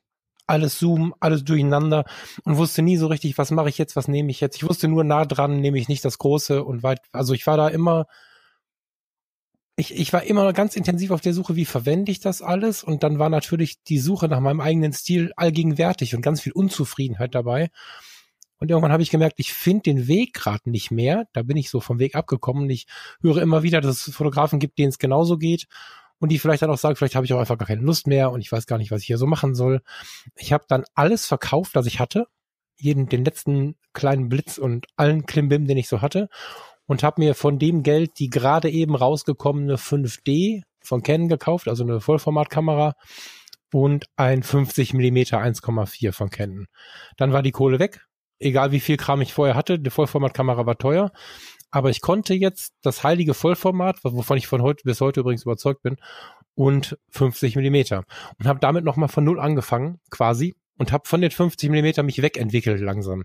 Habe dann mal einen 35er gekauft und bin aber dann an den Festbrennweiten hängen geblieben und dieses knappe Jahr, was ich nur 50 Millimeter zur Verfügung hatte und übrigens trotzdem Hochzeiten fotografiert habe, dieses knappe Jahr hat mir wo wir gerade bei Meilensteinen waren, so unglaublich viel geholfen, einfach mich selbst zu resetten und die Fotografie nochmal von Grund auf zu verstehen.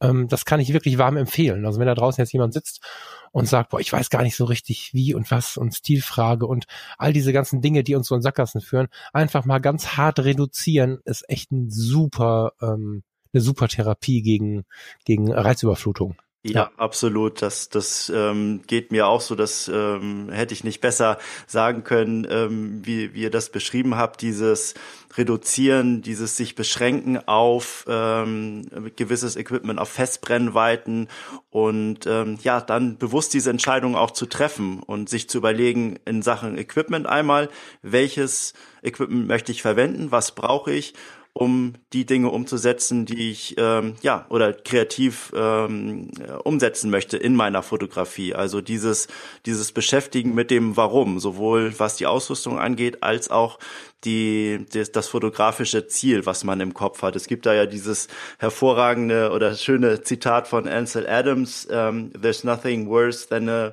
sharp image of a fuzzy concept." Das bezieht sich jetzt eben ja auf den den fotografischen Stil ähm, dass man sich ja überlegen sollte, warum fotografiere ich eigentlich? Und wenn man diese Frage für sich beantwortet hat, dann äh, wird man sehen, dass man enorme Schritte vorwärts macht in seiner Fotografie. Mhm. Mhm.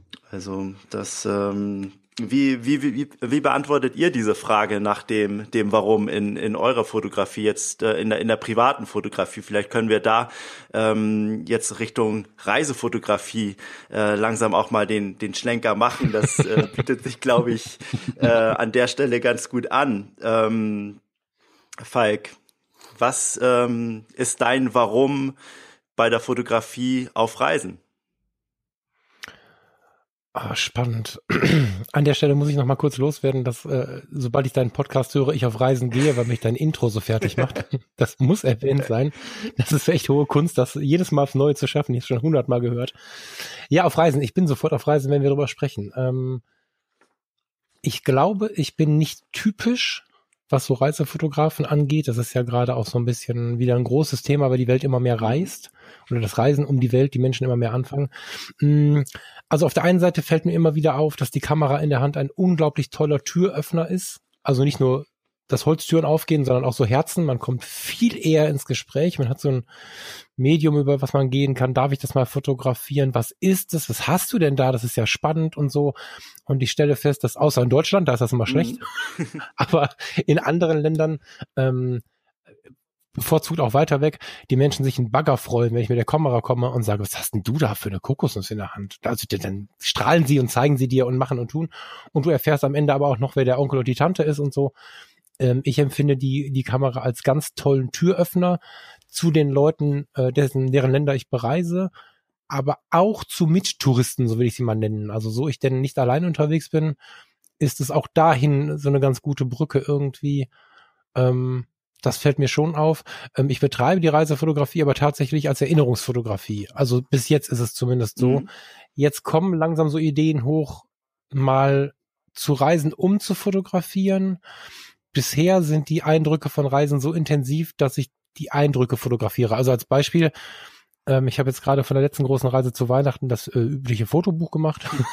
Und da waren viele Bilder dabei, die habe ich dann mit dem Thomas so ein bisschen abgeglichen und, und verglichen. Und wie, wie fotografieren wir so, der war ja gerade auf Kuba, das Buch äh, war Karibik und Mittelamerika, was ich da gemacht habe. Und ähm, ich fotografiere sehr viel aus der Situation heraus, weil ich mir erklärt gerade jemand etwas, ich sehe aber was, was ich fotografieren möchte, weil es schön ist. Dann mache ich das Foto schnell und höre ihm aber nett zu. Und dann sieht man aber aus der Perspektive heraus, dass ich irgendwo, vielleicht sitze ich in einem Bus oder stehe in einem Häuschen oder was auch immer. Ich lasse die Perspektive zu, die ich gerade sehe und würde jetzt nicht rausgehen und eine Viertelstunde oder eine halbe Stunde von meinem Tag verpassen, nur um die 100% beste Perspektive zu finden. Die suche ich immer im Rahmen meiner Möglichkeiten, wo ich gerade bin. Mhm. Heißt also, ich gebe der Reise tatsächlich mehr Raum. Wie soll ich das sagen? Der, als der Fotografie, das stimmt ja nicht. Die Fotografie, die ist ja allgegenwärtig. Ich habe die Kamera immer in der Hand. Aber ich möchte das Reisen und Erleben dabei nicht verlieren. Und ähm, äh, müsste eigentlich mal losziehen, nur zum Fotografieren, um zur richtigen Zeit, zum richtigen Sonnenuntergang am richtigen Ort zu sein. Ich fotografiere tatsächlich für die Erinnerung mit, empfinde das als sehr intensiv. Ich meine, ich habe was auf der Homepage, kann jetzt jeder mal schauen und, und mir sagen, ob es intensiv ist oder nicht, aber ich ähm, fotografiere halt beim Reisen und reise nicht beim Fotografieren. Nee, Moment. Doch so, ja. Ja. ja. okay. Fotografiere beim Reisen. Ja, ja, ja, genau. Wie geht's dir, Thomas?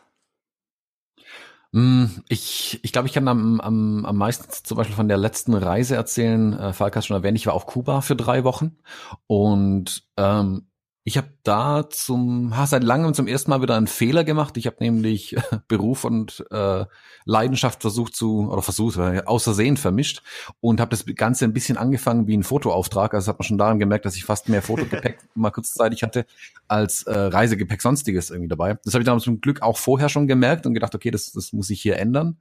Ähm, ich habe dann aber da zum Beispiel komplett Kuba ähm, zu 90 Prozent mit einer Brennweite fotografiert. Ich hatte meine Fuji X100F dabei mit der 35 Millimeter Brennweite drauf und zusätzlich zudem eine alte Canon AE1 analog äh, mit dem 50 Millimeter Objektiv. Da habe ich aber auch nur vier Filme dabei gehabt und wer Digitalfotografie kennt, weiß, dass das schnell Überhand nimmt. Deswegen 90 Prozent der Bilder, wobei ich sie noch nicht sortiert habe, ähm, auf der X100F gemacht. Ähm, ich habe mir da ein bisschen viel Zeit genommen an manchen Stellen, weil ich wirklich gesagt habe, okay, ich will hier mal ein bisschen den Fokus auf die Fotografie legen, wenn ich schon unterwegs bin. Wer weiß, wann ich wieder nach Kuba komme. Ich habe zum Beispiel fünf Tage Havanna eingeplant, um da einfach ganz viele Eindrücke zu sammeln, um da auch ein bisschen die Stadt zu erleben und kennenzulernen und um dann am Folgetag vielleicht auch zu sagen, okay, ich gehe jetzt nochmal an die gleiche Stelle, jetzt kenne ich da vielleicht jemanden, also eine Person vielleicht sogar schon, oder kenne mich da ein bisschen besser aus, weiß, was passiert da an verschiedenen Tageszeiten und wollte das dann ein bisschen festhalten. Habe dann aber auch schnell gemerkt, man sollte auch Urlaub machen, wenn man auf Reisen ist und habe es dann zum Teil auch wieder ein bisschen zurückgefahren. Ich versuche das so ein bisschen die Waage zu halten. Ich sehe es wie der Falk. Also ich habe jetzt nicht unbedingt Lust, dann meiner Frau zu sagen, hey, ich muss da jetzt einen Tag lang irgendwo auf den Berg hochwandern, nur um ein Bild zu machen, auch wenn es nur diese eine Aussicht gibt und das war's dann irgendwie. Oder wir müssen noch mal da hochwandern im schlimmsten Fall, weil ich gestern oh Gott, das Bild oh irgendwie verbummelt habe. Ähm, das ist dann auch nicht so mein Ziel. Also ich denke, Urlaub sollte Urlaub bleiben. Ähm, Reisen und Fotografieren darf aber gerne auch in Verbindung stehen. Also ich habe ähm, schon versucht, ein bisschen Eindrücke einzusammeln. Wie habe ich es erlebt? Wie haben wir es erlebt, diese Reise? Ähm, was, welche Geschichte möchte ich anderen vielleicht auch erzählen, wenn ich aus dem Urlaub zurückkomme? Also was waren meine Eindrücke? Wie kann ich sie mit, mit Bildern ein Stück weit ähm, unterstreichen, was ich da dann so erzählen mhm. werde? Und klar ist auch, wenn ich dann in 20 Jahren die Bilder nochmal anschaue, sind sehr wahrscheinlich nur die Momente, die auf Bildern auch festgehalten sind, die, an die ich mich wirklich lebhaft erinnern kann, wenn überhaupt erinnern kann. Ähm, es ist auch schon auch ein bisschen, bisschen, sag ich mal, es sind manchmal auch dokumentarische Bilder dabei. Also wie sah die Unterkunft aus und guck mal, ich krieg nicht mehr alle Sachen in meinen Koffer rein. Da ist ja, der fotografische Wert der Bilder jetzt ja nicht so ganz hoch. Das ist ja nicht die höchste Kunst, sag ich mal. Die Bilder gibt's mhm. natürlich auch. Ähm, ich merke aber gerade, wenn ich in urbanen Gegenden unterwegs bin, ähm, dann liebe ich einfach diese Reportagefotografie auf der Straße, also Street Photography ist dann voll mein Ding irgendwie. Das habe ich in Havanna sofort gemerkt. Auch in einem kleinen Dorf irgendwo mitten in Kuba äh, rutsche ich dann in den Modus. Oder vor zwei Jahren war ich in New York für eine Woche. Ähm, da habe ich mich nur auf den Straßen rumgeschlagen, das Treiben mir angeschaut, diese Akteure auf der Straße gesehen, was passiert da ähm, und das Ganze einfach versucht festzuhalten, was passiert da alles. Und da kommen dann auch ähm, die Bilder raus, die ich mir Jahre später immer wieder anschaue, auch wenn ich gerne, sag mal, aus dem Archiv hole äh, und auch gern zeige. Also auch da, ich bin nicht unbedingt der Landschaftsfotograf, da deswegen, also wenn man mich da auf den Berg hochjagt, da finde ich dann am Ende vermutlich das, das Laufen, das Wandern immer noch besser als die Bilder, die ich mache, weil ich da nicht so ähm, die, ja, das ist nicht so mein Ding einfach. Also ich bewundere da einen Ansel Adams, der genau das macht. Ähm, ich glaube aber, da ist auch genau, da trifft aber auch sein Zitat so gut zu, weil ich hätte dann ein fuzzy Konzept von diesem Landschaftsbild, kann, kann das scharf technisch gut machen.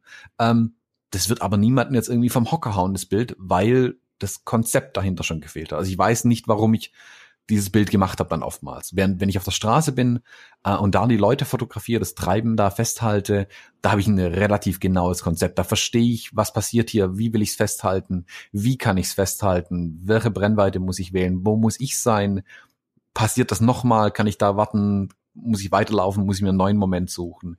Ähm, da habe ich ein sehr viel klareres Bild schon im, im Kopf, bevor ich überhaupt den hm. Auslöser drücke. Ja, die Reisefotografie ist ja so unheimlich äh, vielfältig. Das kann äh, Landschaftsfotografie beinhalten, es kann, wie du es gesagt hast, Street Photography sein, Reportagefotografie, Porträtfotografie. Eigentlich äh, alle Genres stecken da so ein bisschen mit drin.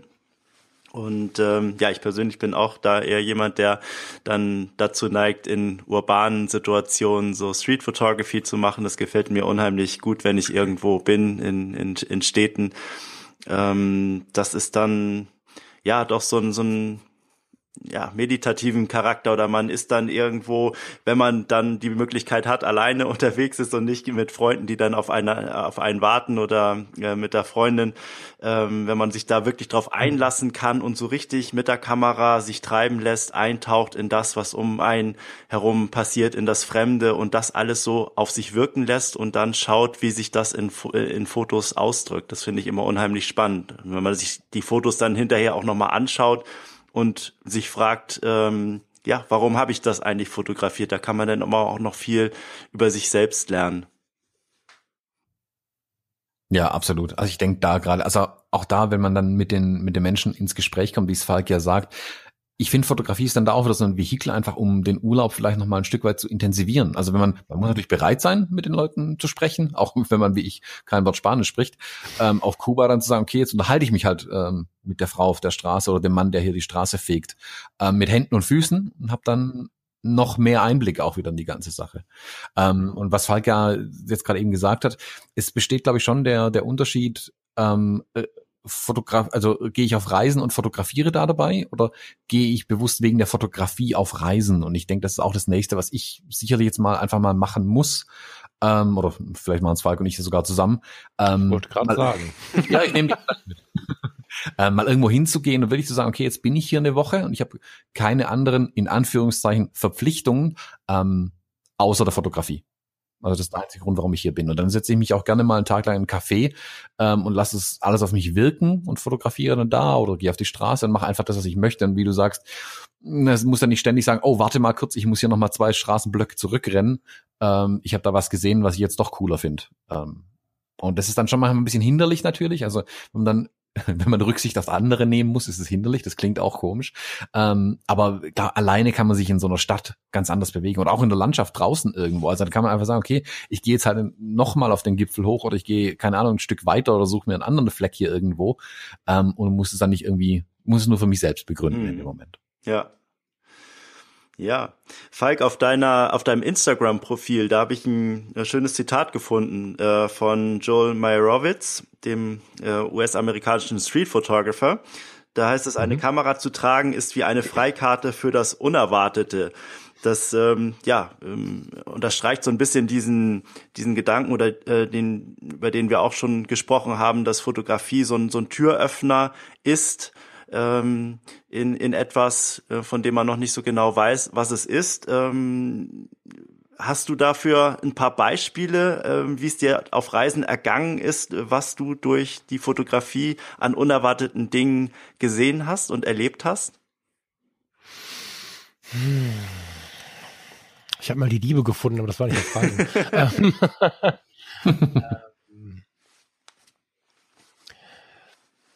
Ich, ich fange mal an zu erzählen, vielleicht kommt da was Konkreteres. Ähm, ich muss einfach nur sagen, dass es mich halt, doch, ich habe was Konkretes. Ähm, wir waren im Februar letzten Jahres, ähm, jetzt zuckt euch nicht zusammen, äh, mit dem Schiff ähm, in Mittelamerika und sind in Panama. Also wir haben uns, wir haben darauf geachtet, dass wenn wir schon mit so einem Schiff rumfahren und dann ähm, ja einem gewissen Klischee entsprechen, dass wir die äh, Landausflüge so planen, dass wir nicht in, in 50 Leute Busse sitzen, sondern dass wir die relativ individuell planen. Und dann sind wir äh, mit einer kleinen Gruppe ähm, in Panama zu den Embera Indios gefahren. Das ähm, ist ein Indio-Stamm, der lebt äh, im im Urwald Panamas. Ursprünglich sind die aus Venezuela gekommen. Die leben auf einer Insel im Fluss. Und ähm, ich hatte neben mir so einen Bewohner sitzen, äh, ich weiß nicht, ob du das kennst, also neben mir so einen Menschen, der immer alles negativ sieht, sitzen. Und ähm, der hat halt mir dann vorher vorphilosophiert, äh, dass das alles nur für uns gespielt ist. So, und dann sind wir in so Rundholzboote, also so Einbaumboote ähm, eingeparkt worden und sind dann eine etliche Strecke über ganz beeindruckende Flüsse und Seen gefahren, mitten in Panama. Ich kriege gerade eine Gänsehaut, während ich das erzähle. Kamen dann irgendwann auf einer Insel in diesem Dorf an, wurden dann äh, natürlich begrüßt mit so einer Tanzgruppe und wie man das dann so auch kennt. Und dann hatten sie auch Sachen gebastelt und haben uns ihre Geschichte erzählt und so. Und ähm, als ich dann gemerkt habe, da ist noch ganz viel Aufenthaltszeit über, bin ich halt zu so jemandem gegangen, der ein bisschen Englisch sprach von denen. Die hatten alle nur so Lendenschutz an, so alte traditionelle Klamotten. Und habe ihn gefragt, inwiefern ich mich dann mal umschauen durfte mit der Kamera. Und dann hat er gesagt, ja, das hier ist der Besucherbereich. Insofern war das schon richtig. Dieser Bereich war so ein bisschen für die, die kommen und diesem Stamm helfen, im Steuersystem Panamas existieren zu dürfen. Also da kamen dann immer die Besucher gegen Geld. Wenn ich denn über den Hügel gehen würde, wäre das aber kein Problem. Er würde mich aber darum bitten, äh, bis auf irgendwo wohnte seine Cousine, da durfte ich dann, also bis auf ein Haus, nicht in die Hütten hinein zu fotografieren und vielleicht jetzt auch nicht die Leute irgendwie zu sehr zu bedrängen. Und das habe ich gemacht und bin als einziger von dieser Reisegruppe, also wir waren nur acht, aber insgesamt waren wir so 30, so bin ich dann halt ähm, über diesen Hügel gegangen und habe mich dann mitten im, im Urwald ganz beeindruckend da ähm, so ein bisschen durch dieses Dorf gestreift und habe halt gemerkt, okay, was der Mann mir da im Bus versucht hat zu verkaufen, ist Bullshit. Sonst hätten sie diese paar hundert Leute äh, irgendwie auf das auf diese Insel fahren müssen, bevor wir kommen, obwohl wir gar nicht dahin sollen ursprünglich. Und habe dann irgendwie dieses eine Bild gemacht, weil seine Cousine da gerade irgendwie Essen zubereitete in so einer Hütte und bin dann aber noch ganz weit durchgestreift, habe da auch ein paar Bilder gemacht, aber halt mit entsprechendem Abstand. Und das war eigentlich das Intensivste da. Also ich habe da dann gemerkt, wo ich dann ganz alleine war, dass da eine ganz andere Kultur vorherrscht, die sicherlich hier und da auch mal ein Handy am Start hat, so ist nicht. Aber ähm, diese Verbindung, ich meine, du ähm, hast auch viel in diesen Gegenden gelebt und kennst dich da aus, ähm, diese Verbindung dieser unbändigen Natur, die für uns ja hier eher nicht so ähm, allgegenwärtig ist, der Ursprünglichkeit und den Menschen, das so zu spüren, das war so unglaublich. Und wenn ich mit der Kamera nicht über diesen Hügel gegangen wäre, also ohne Kamera wäre ich nicht über diesen Hügel gegangen, dann hätte ich das nicht erlebt und genauso etwas diffuser besprochen, kommt es halt immer wieder zu ganz schönen Gesprächen. Ähm, auf Jamaika hatten wir so einen Reverend, der mich auf die Kamera ansprach und mit dem ich dann ins Gespräch kam, der vorher in dem Gottesdienst, den wir uns angeschaut haben, seine seine, wie soll man sagen, seine Gemeinde angebrüllt hat, wie ein Irrer ist der durch die, durch die Reihen gerannt und hat sie angeschrien, liebe Gott, und ist total durchgedreht. Und ich dachte, was ist denn das für ein Arschloch? Wie redet der mit den Leuten? Ne?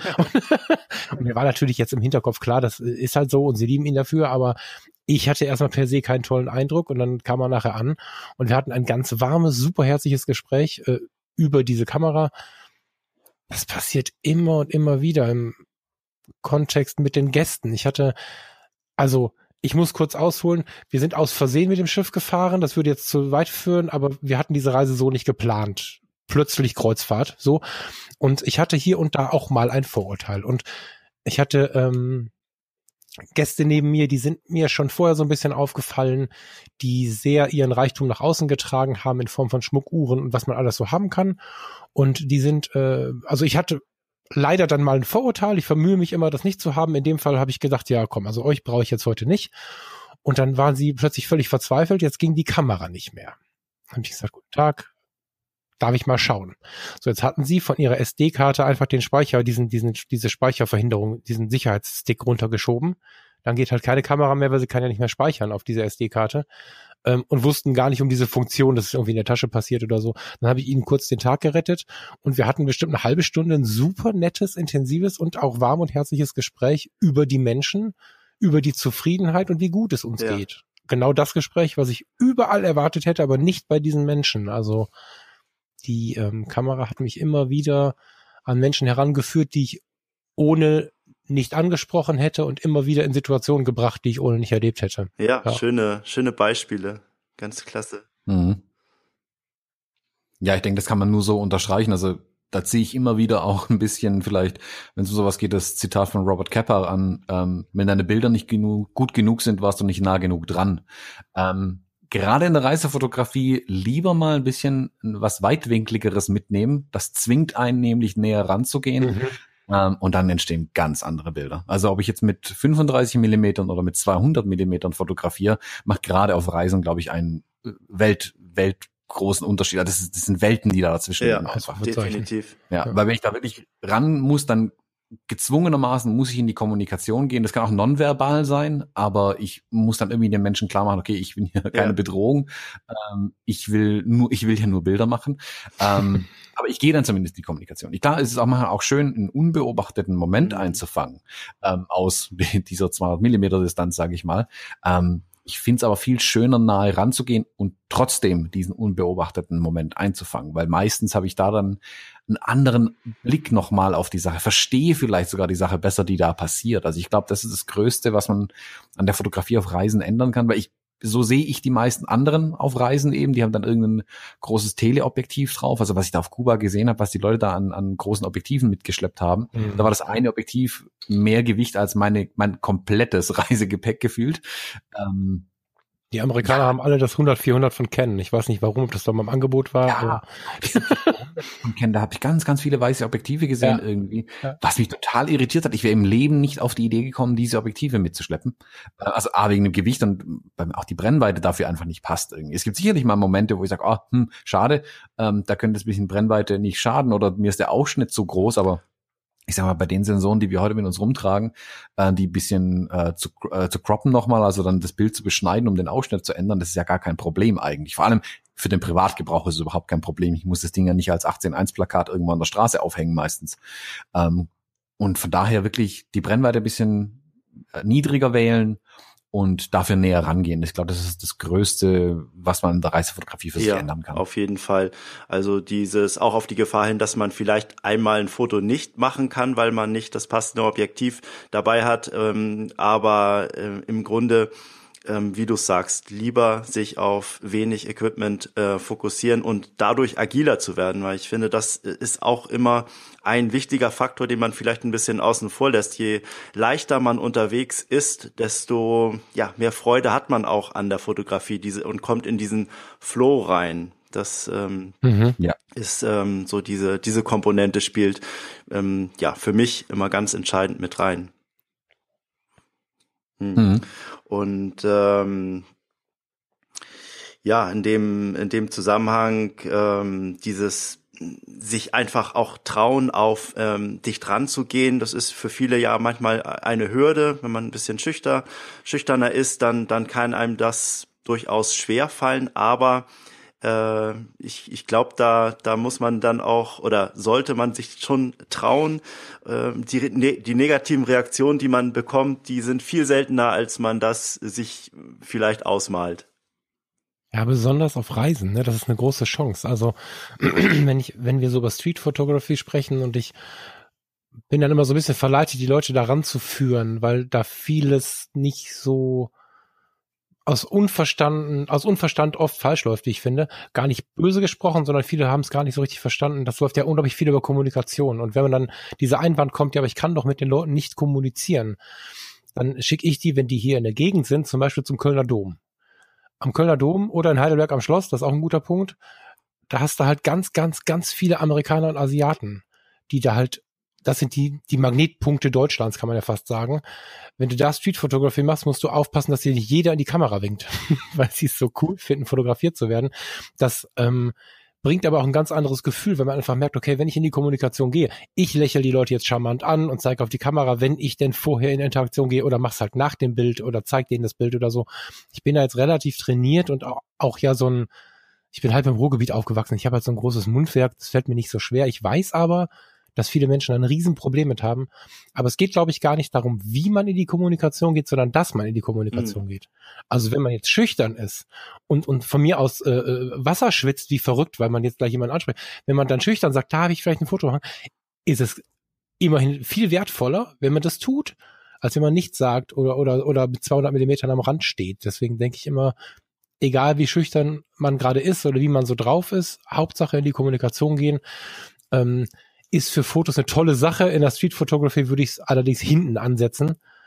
Und ähm, wie gesagt, im Ausland, äh, in fast allen Bereichen des Auslandes, jetzt sollte man in Korea und so aufpassen, aber gibt es einfach ähm, sehr offene Menschen, die es gar nicht schlimm finden, fotografiert zu werden. Die kennen das auch schon und die sind ähm, offen für sowas. Also da würde ich versuchen, trotzdem alle möglichen Register zu ziehen, außer die Telebrennweite. Die versaut's, weil man dann so in so einer Komfortzone sitzt. Ob man da dann wieder rauskommt, weiß ich nicht. Oder nur sehr schwer mhm. wahrscheinlich. Ja, dieses Zoom mit den Füßen ist unheimlich wichtig, dieses nah rangehen ja. an. Ähm, man kann natürlich eine Szene mit einem Zoom-Objektiv dann auch aus äh, sicherer Entfernung äh, einfangen, aber das hatten wir ja auch schon gesagt, die, die Emotion kommt nicht rüber und äh, es fehlt äh, dieser ganze Teil der Kommunikation und dieses, dieses sich das Erarbeiten eines Bildes, was dann auch die, die Wertigkeit ausmacht, wenn man sich das später nochmal anschaut. Ich glaube, für einen selbst ist es dann auch viel einfacher nochmal in diese Situation einzutauchen und äh, die Erinnerung äh, wachzurufen, wenn man dort, ähm, ja, was, wenn man tatsächlich in der Situation war. Wenn, wenn Sie in Interaktion mit mir geraten, es gibt sicherlich, jetzt habe ich das Zoom so verteufelt, also das Telezoom so verteufelt, das möchte ich gar nicht so machen. Also, ich erinnere mich an ein Bild, da habe ich ein Pärchen von hinten fotografiert, was ja so, also das Schlimmste, was du machen kannst, wenn du über Street Photography sprichst, ist ja äh, Telebrennweite von hinten. So und eins meiner liebsten Bilder ist aber äh, der Gespensterwald ähm, in, an, an, der, an der Ostsee, wo rechts und links die Bäume stehen und an der Abbruchkante der Steilküste sitzt ein Pärchen Hand in Hand und, und, und guckt sich die Welt an. Da habe ich ewig weit weggestanden, ich glaube mit 135 Millimetern oder so.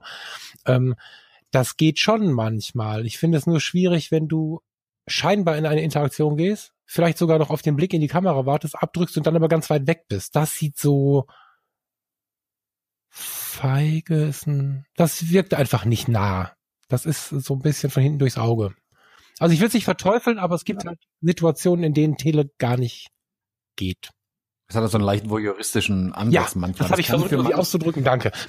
ja, genau. Das hat bei manchen Bildern, ich, ich, ich kenne das Bild, über das du sprichst, ähm, da passt das, finde ich, auch perfekt. Da war auch die diese Brennweite sicherlich die perfekt gewählte Brennweite, weil nur so waren halt die Bäume noch mit drauf. Mhm. Ähm, und diese Distanz dann auch ähm, mhm. zu, den, zu den Pärchen, da passt es dann. Aber wie gesagt, ich glaube, dass die, die, die, die besseren Bilder entstehen einfach durch Kommunikation, unabhängig von der Kameratechnik, ISO, Blende, das kann man alles mal komplett ausklammern. Sobald Menschen ähm, auf dem Bild drauf sind, funktioniert es mit Kommunikation manchmal einfach besser oder meinem Auftreten dann einfach. Auch, auch da nochmal, das ist gerade das Beispiel mit, mit Heidelberg genannt und das greife ich jetzt einfach mal auf.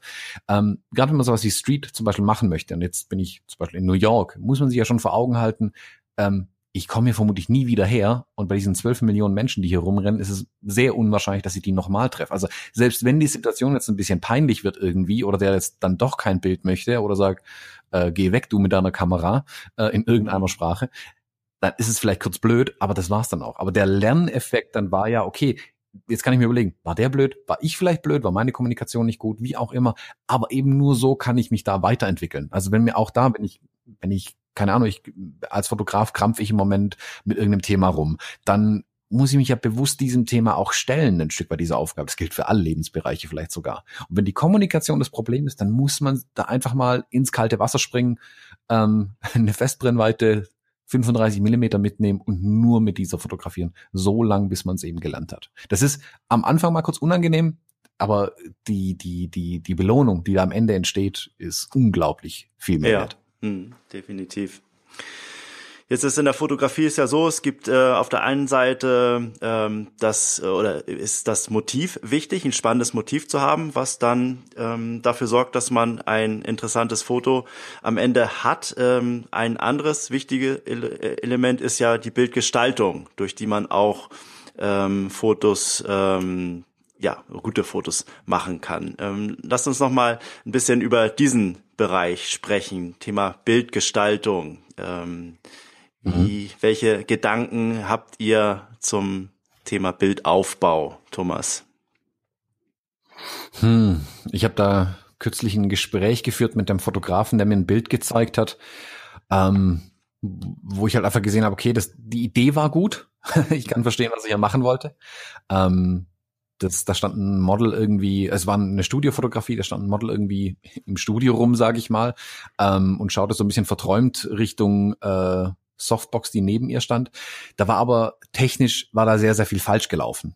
Und auch da haben, haben wir dann, glaube ich, wieder dieses fussy Konzept. Ich glaube, der Fotograf wusste eigentlich gar nicht, was er in dem Moment machen will. Ähm, ich habe ihm dann versucht zu erklären, was an dem Bild technisch schiefgelaufen ist. Also ganz unabhängig von dem Model, die, die hat ihre Sache gut gemacht. Ähm, also das, keine Ahnung, die Seite ihre beleuchtete Seite war viel zu hell, da waren dann schon die, die, die Lichter ausgerissen irgendwo an der Stirn und Nase so ein bisschen, während auf der anderen Seite dann im Schatten komplett absäuft, irgendwas anderes und ihr Schatten hinten auf der Wand sichtbar war, der aber völlig überflüssig war in dem Moment, weil er nichts zum Bild beigetragen hat. Ähm, bin dann auf relativ viel Unverständnis gestoßen, weil so nach dem Motto, ja, aber ist doch ein schönes Bild. Ja, schon, aber das, also, hm, wenn man halt nicht den Anspruch hat, sich weiterzuentwickeln, dann wird's nicht wirklich besser. Also man kommt dann von dem Niveau nicht weg. Ich denke, Bildaufbau und solche Sachen, auch da gilt ganz, ganz viel anschauen. Das ist wichtig. Ähm, sich versuchen, also ein Bild wirklich mal zu sezieren, wirklich hinzulegen und sagen, okay, jetzt schaue ich mir das Bild an. Warum funktioniert dieses Bild? Wo steht das Model im Bild? Wo kommt das Licht her auf dem Bild? Auf was wurde die Belichtung ähm, eingestellt? Also ist es Low-Key, ist es High-Key, wo geht da die Belichtung hin, wo ist da hinten und vorne und überhaupt? Ähm, sowas zu sezieren, aber ganz, ganz, ganz wichtig ist dann selber machen. Man kann noch so viel über Theorie lesen, ähm, Licht versuchen zu verstehen, mir die technischen Datenblätter der Blitzlampen anschauen ähm, und ganz genau wissen, was meine Kamera tut. Wenn ich es am Ende nicht versuche zu machen und auch scheitere, das gehört dazu, ähm, werde ich es niemals lernen, niemals lernen, besser zu machen. Also ganz, ganz wichtig ist da einfach auch üben, üben, üben, üben. Ähm, und sich vielleicht auch einfach mal, auch da wieder die Beschränkung dann aber auch zu sagen, okay, ich nehme nur eine Brennweite mit ins, äh, ins Studio zum Beispiel oder wo auch immer hin, wie auch immer. Ähm, nehme eine Brennweite mit und sage ganz klar, ich will heute dieses Bild machen. Und das mache ich so lang, bis ich verstanden habe, warum dieses Bild funktioniert. Dann stelle ich mal am Licht ein bisschen ein, dann stelle ich mal ein bisschen im Bildaufbau ein, versuche mal festzustellen, okay, warum funktioniert es besser, wenn das Model links oder mal rechts im Bild steht? Ähm, wie kann ich an dem Licht, was passiert, wenn ich die Blende ganz zudrehe und das Licht ganz aufreiß? Was passiert, wenn ich es genau andersrum mache? Ähm, und da wirklich nicht ein Forschungsprojekt draus zu machen, aber versuchen zu verstehen, was passiert eigentlich. Und dann auch erst sich wirklich zufrieden zu geben, wenn man ein zufriedenstellendes Ergebnis dann irgendwann mal produziert hat. Ähm, das ist natürlich ein sehr analytischer Ansatz dann, aber wenn man es so sieht, also diese, wenn man diese technischen Aspekte an so einem Bild betrachtet, wie Bildaufbau, sag ich mal, also wo steht was, wie ist das Licht, ähm, dann sollte man das mal gemacht haben. Ich glaube aber, dass ganz, ganz, ganz viele auch natürlich an der Kommunikation dann krampfen. Also die haben dann vielleicht ihre Kamera und das Licht unter Kontrolle, wissen genau, aha, hier guck mal, indirektes Licht so, keine Ahnung, das Zonensystem völlig verinnerlicht und wissen ganz genau, was sie da gerade treiben. Ähm, und bekomme aber einfach keine brauchbaren Bilder aus den Menschen dann raus.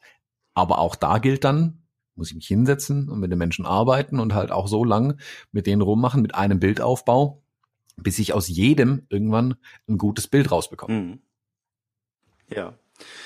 Ähm, ich habe in, äh, ich glaube, das war ja in der Folge ähm, in der Buchbesprechung äh, von Die Kunst des Sehens von Manfred Kriegelstein, wo ihr äh, über einen Aspekt der, der Bildgestaltung sprecht oder beziehungsweise ging es darum, ähm, die Regeln für einen stimmigen Bildaufbau zu kennen. Das äh, jeder wahrscheinlich schon mal gehört, so goldener Schnitt und diese ganzen Dinge. Ähm, und dann auf der anderen Seite immer dieses oder viele sagen, ja, man sollte die Regeln dann auch brechen.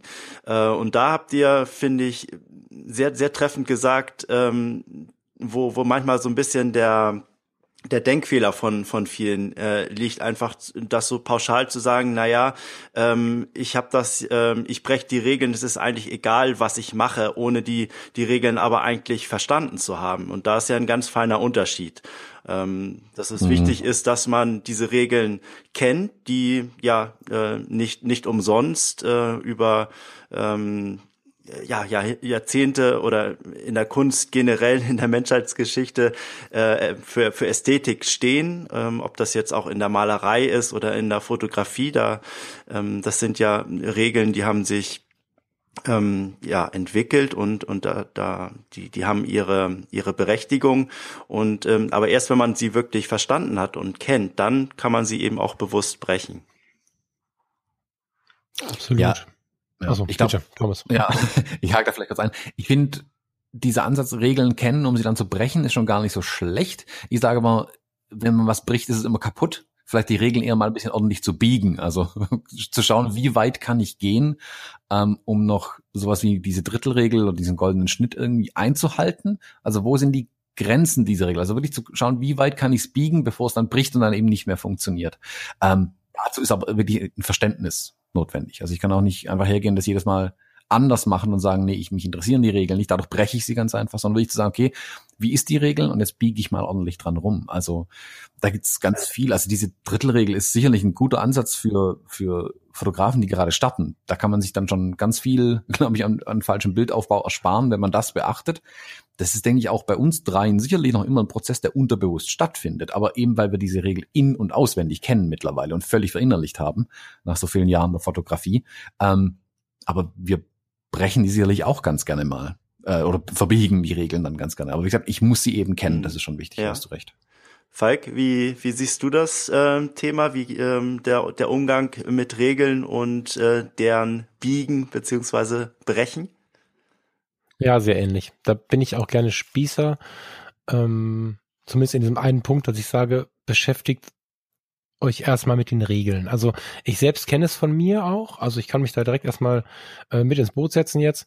Es gab sicherlich Zeiten, so gerade als digital neu war, dann kamen solche Themen irgendwie auf meinen Schreibtisch, dass ich sagte, okay, jetzt, jetzt ist es nicht mehr wichtig, dass ich diesen Film irgendwie belichtet und scharf gestellt bekomme. Jetzt habe ich ja Autofokus, Auto, Auto, Auto. Jetzt muss ich mal mehr an die Gestaltung ran. Und ich habe immer schon ein tiefes Interesse für Psychologie, habe aber am Anfang überhaupt nicht ähm, diese Dinge übereinander geschoben bekommen. Heißt, so eine Betrachterpsychologie, was empfindet der Betrachter und so, habe ich nicht mit dem goldenen Schnitt und solchen Dingen übereinbekommen und habe in so einem Frust bestimmt in der guten alten Foto-Community auch mal ein Bild abgesetzt, wo ich dachte, fuck you, ich habe die Regeln gebrochen und in Wirklichkeit wusste ich sie nicht und das ist halt das Verleitende mhm. dabei, ne? wenn du jetzt anfängst, möchtest du aus der Natur der Sache heraus ja auch Dinge zeigen, für dich tolle Sachen ersch erschaffen. Und wenn dann einer kommt und sagt, ha, hör mal, hier hättest du das und das machen können. Heute freue ich mich sehr über jede Kritik. Ich bin unglaublich offen, was solche Dinge angeht. Das war damals nicht so. Und daraus entstehen oft diese Dinge, dass, dass man dann sagt, das muss so, das soll so sein.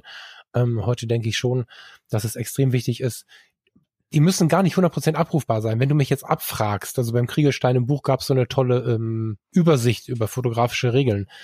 Ich werde sie dir nicht alle erklären können. Da wird es irgendwo haken.